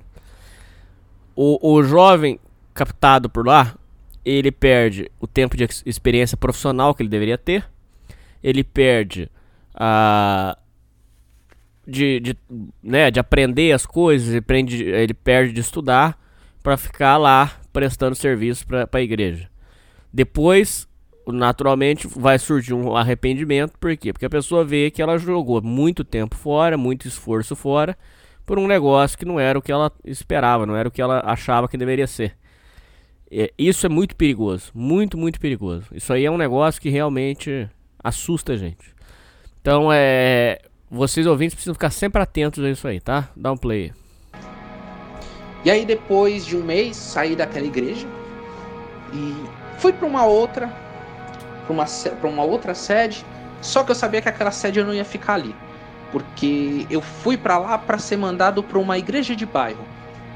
E aí eu fiquei, se eu não me engano, acho que um dia ou dois dias naquela sede. O regional também parecia ser uma boa pessoa. E aí eu fui para uma igreja de bairro numa outra cidade também na Baixada. E nesse bairro, eu me lembro que aconteceu de eu pegar um pastor muito rude, um pastor muito bruto, muito ruim. Olha, eu acho que foi um dos piores pastores que eu já convivi. Eu era muito humilhado por esse titular. Ele me pressionava muito pra, pela questão da oferta, porque quando o auxiliar estava, dava um número de ofertas, quando eu vim o número deu uma caída. Porque a minha reunião, a reunião do auxiliar, é sempre o jejum das causas impossíveis e aquelas reuniões que tem poucas pessoas, reuniões tipo reunião das 10, reunião é, das 3 da tarde, esses horários assim que não vai muita gente. E o meu jejum eu lembro que davam um, um 30 pessoas por aí e depois começou a dar 15, 14, 17, por aí, porque eu eu perdi esses membros. Esses membros abriu uma igreja num, num bairro vizinho e esses membros vinham justamente desse bairro. Esses membros que, que, que saíram. E eles, vendo que abriu uma igreja universal no bairro deles, eles acabaram por ir para lá. E aí a minha reunião caiu. Caiu bastante. E ele reclamava muito, falava muito: "Ah, você você não tá conseguindo fazer a reunião crescer". E eu chamava, eu batia para reunião, e chamava, e chamava, mas as pessoas não queriam vir. E eu consegui manter aquilo que continuou depois que esses outros membros saíram. E eu me lembro que uma vez eu recebi uma humilhação muito grande por, pela questão do dízimo. Porque ele humilhava muito a mim e a todos por causa do dízimo. Eu me lembro que tinha situações que, que ia ter consagração dos dizimistas e, e as pessoas iam lá na frente, iam ser consagradas e não estavam levando dízimo. E ele falava: Você tá vindo aqui na frente ser consagrado, mas não tá trazendo dízimo. Eu tô, Deus tá vendo, hein? Deus tá vendo, não sei o quê. Ficava humilhando as pessoas e eu achava aquilo ridículo.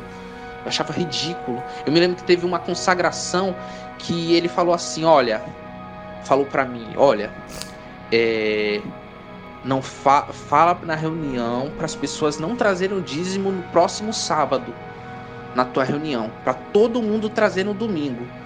Todas as reuniões que tu fizer, tanto no sábado como na semana, fala pro pessoal trazer o dízimo no domingo.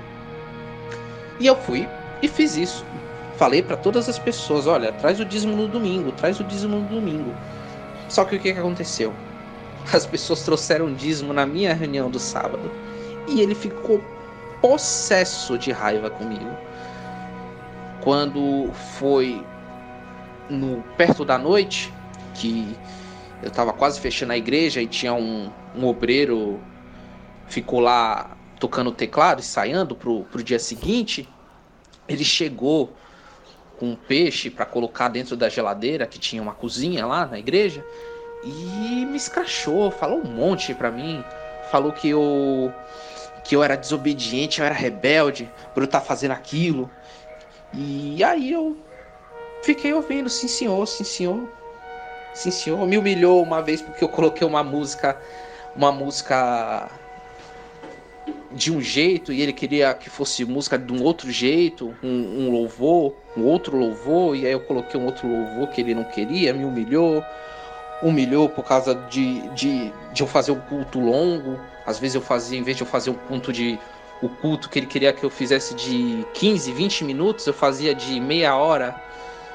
E ele me humilhou por causa disso. Falei com o bispo na época, que eu me lembro, e o bispo falou a seguinte coisa para mim: Seja homem, rapaz. Seja homem.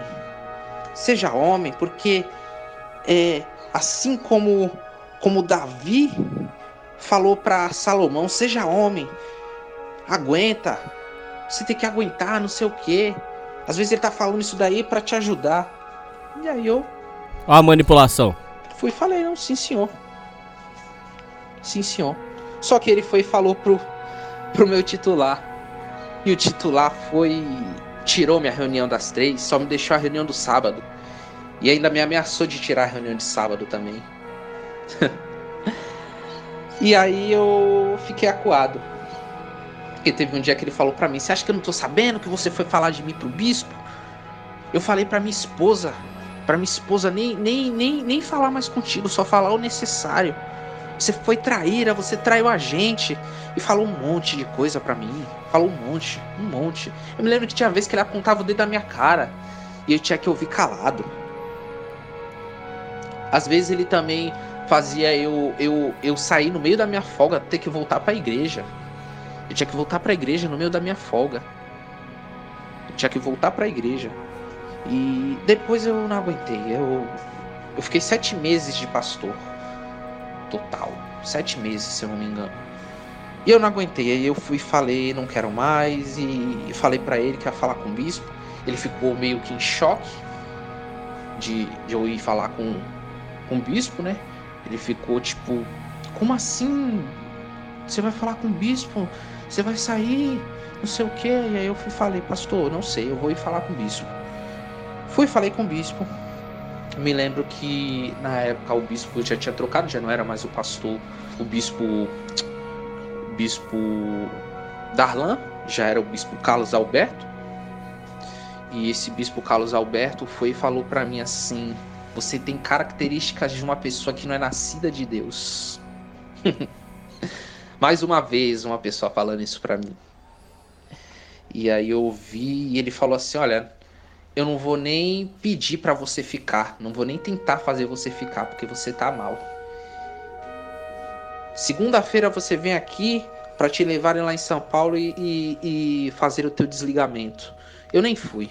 Voltei para casa do, dos meus tios e tentei recomeçar minha vida. Ainda indo na igreja. Esse foi o meu grande nós. erro.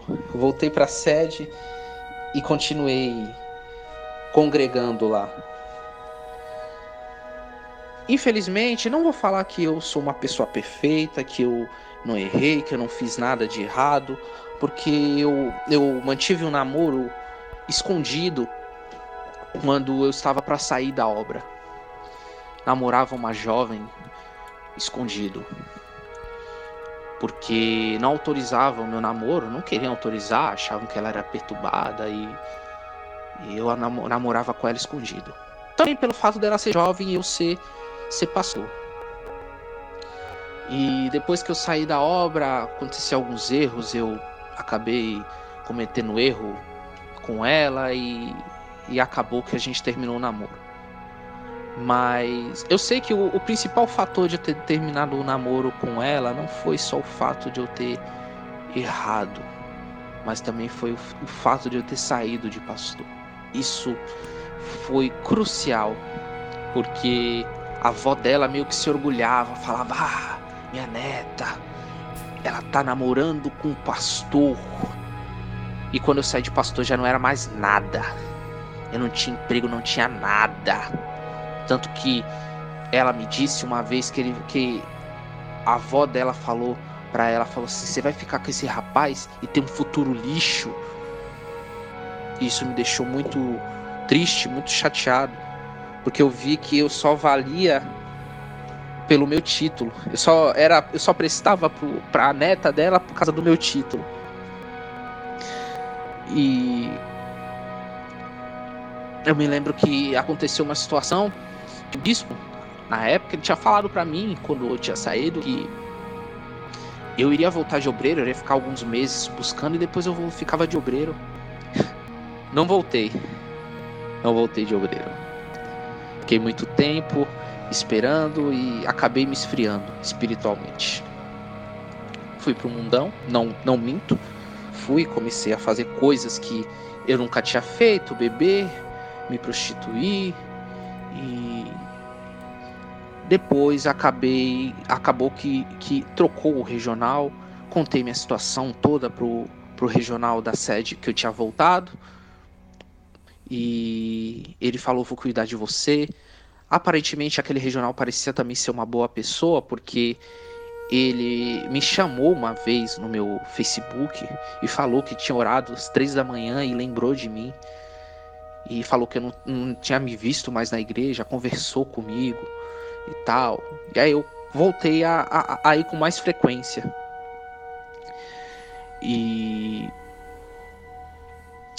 foi muito complicada aquela fase da minha vida. Foi uma fase muito complicada. Muito complicada mesmo. Porque eu. eu nem sei o que falar. Eu sei que. Eu sei que eu sofri muito, porque os obreiros vinham em mim, os jovens vinham em mim e falavam: é, por, que você, por que você saiu de pastor? Por que, você, você, você não tá na obra? Pô, a obra é tão boa, a obra é maravilhosa, não sei o que. E eu, tipo, não queria falar o porquê que eu tinha saído pra. Porque eu pensava comigo, poxa, se eu falar, muita gente vai sair da igreja. E eu vou jogar a alma de muitas pessoas no inferno. Eu pensava dessa forma. E aí, depois esse, esse regional saiu e veio outro regional. Esse outro regional, ele era muito carismático com o povo, mas ele era duro com os obreiros. Só que ao mesmo tempo ele deixava os obreiros muito à vontade em questão de, de de estar ali ou não estar. E aí eu fui conversar com ele, falei, olha, tá, aconteceu isso, isso, isso e isso. O bispo falou que eu ia voltar de obreiro em tal tempo, mas eu fiz isso. Aí ele falou, você, aí ele falou assim, eu vou ver o seu caso. E, e ficou, por isso mesmo. Depois fui falar com ele de novo, ele falou assim, rapaz, deixa eu te falar uma coisa, você tá na fé? Aí eu falei, sim senhor. Aí ele falou, nesse meio tempo que você ficou aí sem sem sem estar tá de, de obreiro, você você você fez alguma coisa? Você foi pro mundo? Você fez alguma coisa? Eu falei, pastor, não vou ser mentiroso, vou ser sincero. Eu fiz.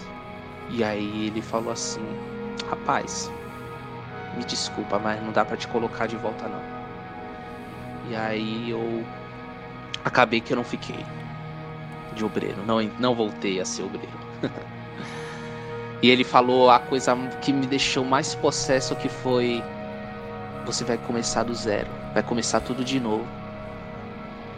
Na hora eu pensei, ah, tudo bem, mas eu fiquei pensando ao mesmo tempo, eu fiquei pensando, porque eu, depois eu fiquei sabendo de coisas de, que bispos, pastores fizeram, e mesmo assim eles não foram tirados da obra. E eles ficaram. Eles ficaram na obra. Mesmo terem, tendo feito o que eles fizeram, eles ficaram. E eu. Eu não, não tive essa oportunidade. Não tive nem quando eu estava bem espiritualmente, quando eu saí, recente, e nem depois quando eu estava mal, nem para ficar de banco eu fiquei. E aí eu falei: "Meu, eu não vou começar tudo de novo, não vou. Não vou". E aí eu acabei acabei me esfriando lá e comecei a não ir com mais com tanta frequência. E eu me lembro que esse esse mesmo pastor ele foi e falou para, para mim que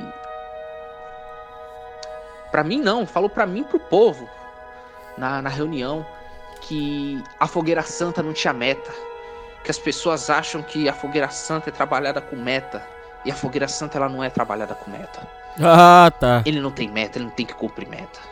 Se as pessoas estavam achando que ele estava fazendo aquilo ali porque ele tinha que cumprir meta, ela estava enganada. Que não tinha que cumprir. E eu olhei bem nos olhos dele e ele falando como se fosse uma coisa assim verdadeira. E eu fiquei abismado com tanta mentira. Porque ele falava: Olha nos meus olhos, olha nos meus olhos. Você acha que eu tô mentindo? Não tem meta não, e não sei o que. Eu sabia que tinha meta. Porque eu fui auxiliar, eu sei que tem meta. Você tem meta para cumprir. Você tem que cumprir a meta. E quando chega o momento que você que você que pega o, sacrifício, você tem que levar um determinado local, ou determinada sede para ser contado. Entendeu? Como lá já era sede, então de lá já é direto para São Paulo. Contava lá mesmo e ia para São Paulo. Entendeu? E meu, fiquei sem acreditar que, que aquilo estava acontecendo. Que ele estava falando uma mentira daquela como se fosse uma verdade. E continuei me questionando sobre o, sincretismo da igreja, sobre aquela coisa de arruda, a rosa ungida. E eu achei muito estranho aquilo e, e aí eu comecei a pensar comigo. E as pessoas é, falavam para mim que não tinha nada a ver, que tinha que continuar na fé, se não quisesse fazer os propósitos não fazia, mas continuava ali, e eu decidi sair da igreja. Aí eu saí de vez, porque eu comecei a ler mais a palavra, a ir mais a fundo e ver que não tinha nada a ver aquilo que eles falavam. Não tinha nada a ver. E, e as pessoas falavam para eu voltar, que eu tinha que voltar, volta, volta, volta. E eu falei: não, não quero mais, não vou voltar mais. E as pessoas começaram a falar mal de mim, falar que eu tava com mágoa, falar que eu tava saindo da igreja porque eu tava com mágoa dos pastores, eu tava com mágoa da igreja. E meu, se eu tivesse essa mágoa, eu eu teria falado tantas coisas, tantas coisas, e até citado o nome de, de certas pessoas, de coisas absurdas que eu vi lá dentro.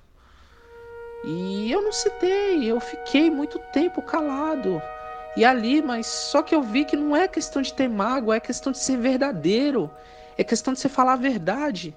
E as pessoas não conseguem entender isso, elas acham que você você falar a verdade, você tem mágoa. E, e eu falei, não vou mais, tem secretismo demais essa igreja, arruda, a rosa ungida, você vai pegar o envelope, você vai pegar o, o esse, essa, essa folha aqui que tá com a mão do Bispo Macedo.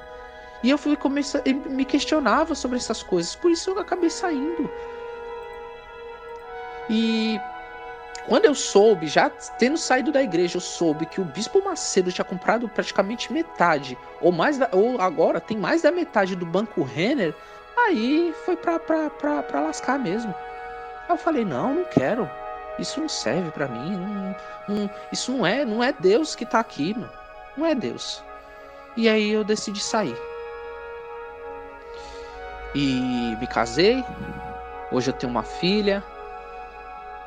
E acabei depois indo para uma outra igreja, Peniel.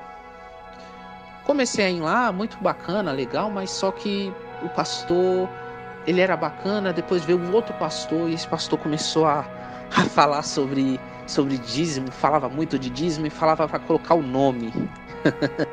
o nome no dízimo, dar o dízimo e colocar o nome. E aí eu me questionei sobre isso. Eu falei, não, não posso, não pode.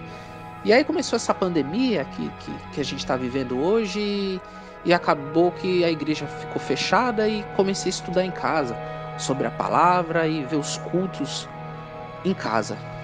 Mas hoje eu, eu sou uma pessoa muito descrente de algumas coisas. Não acho que a religião salva. Não acho que você precisa ir para uma igreja para você estar bem com Deus. Eu penso dessa forma. E é isso, pastor. É isso, palhaço cristão. Eu, eu, eu, eu, eu, eu, eu contei aqui, tentei resumir, mas foi isso. 12 anos de, de, de igreja, 12 anos que eu sofri, que eu vivi como escravo. E se você fala mal, se você fala a verdade, você tem maus olhos, você é endemoniado. Foi como o Bispo Macedo falou uma vez, que os, o que os ex-pastores têm a passar, ele falou, o que os ex-pastores têm a passar, eles não têm nada de bom para passar. Nada. Eles não têm nada. Eles não têm espiritualidade. Ele falou uma vez num, num, numa vigília que eu fui, inclusive eu já tinha saído de pastor e eu fiquei muito chateado. Mas enfim, é isso que eu queria falar, pastor. Pastor não, né? Palhaço cristão, era isso que eu queria falar. Bom, depois de ouvirem tudo isso aí, acredito que vocês fizeram um curso intensivo de como identificar uma seita. Os principais sinais. Primeiro, a captação do jovem. Depois, a, a, a criação do medo. O capeta tá aqui, é o espírito dos maus olhos, é o demônio do ódio, é o é a pomba gira, não sei o que lá. Depois colocam os membros para prestarem serviços supostamente voluntários. Fazem isso, prometem um plano de crescimento lá dentro e é estabelecido também a remuneração, até a captação de recursos financeiros entre os membros da seita. E dessa forma, você agora que você identificou todos os sinais, acredito que você, ouvinte, está apto para identificar quando uma. Não é só a Universal, não, mas outras, outros lugares, como eles aplicam e, e, e fazem a cabeça das pessoas, tá bom? Lembrando que isso não é intolerância religiosa, essa é apenas a minha opinião, tá bom? Isso não é intolerância religiosa, você frequente o lugar que você quiser, tá bom? É isso aí, ouvintes. E falou!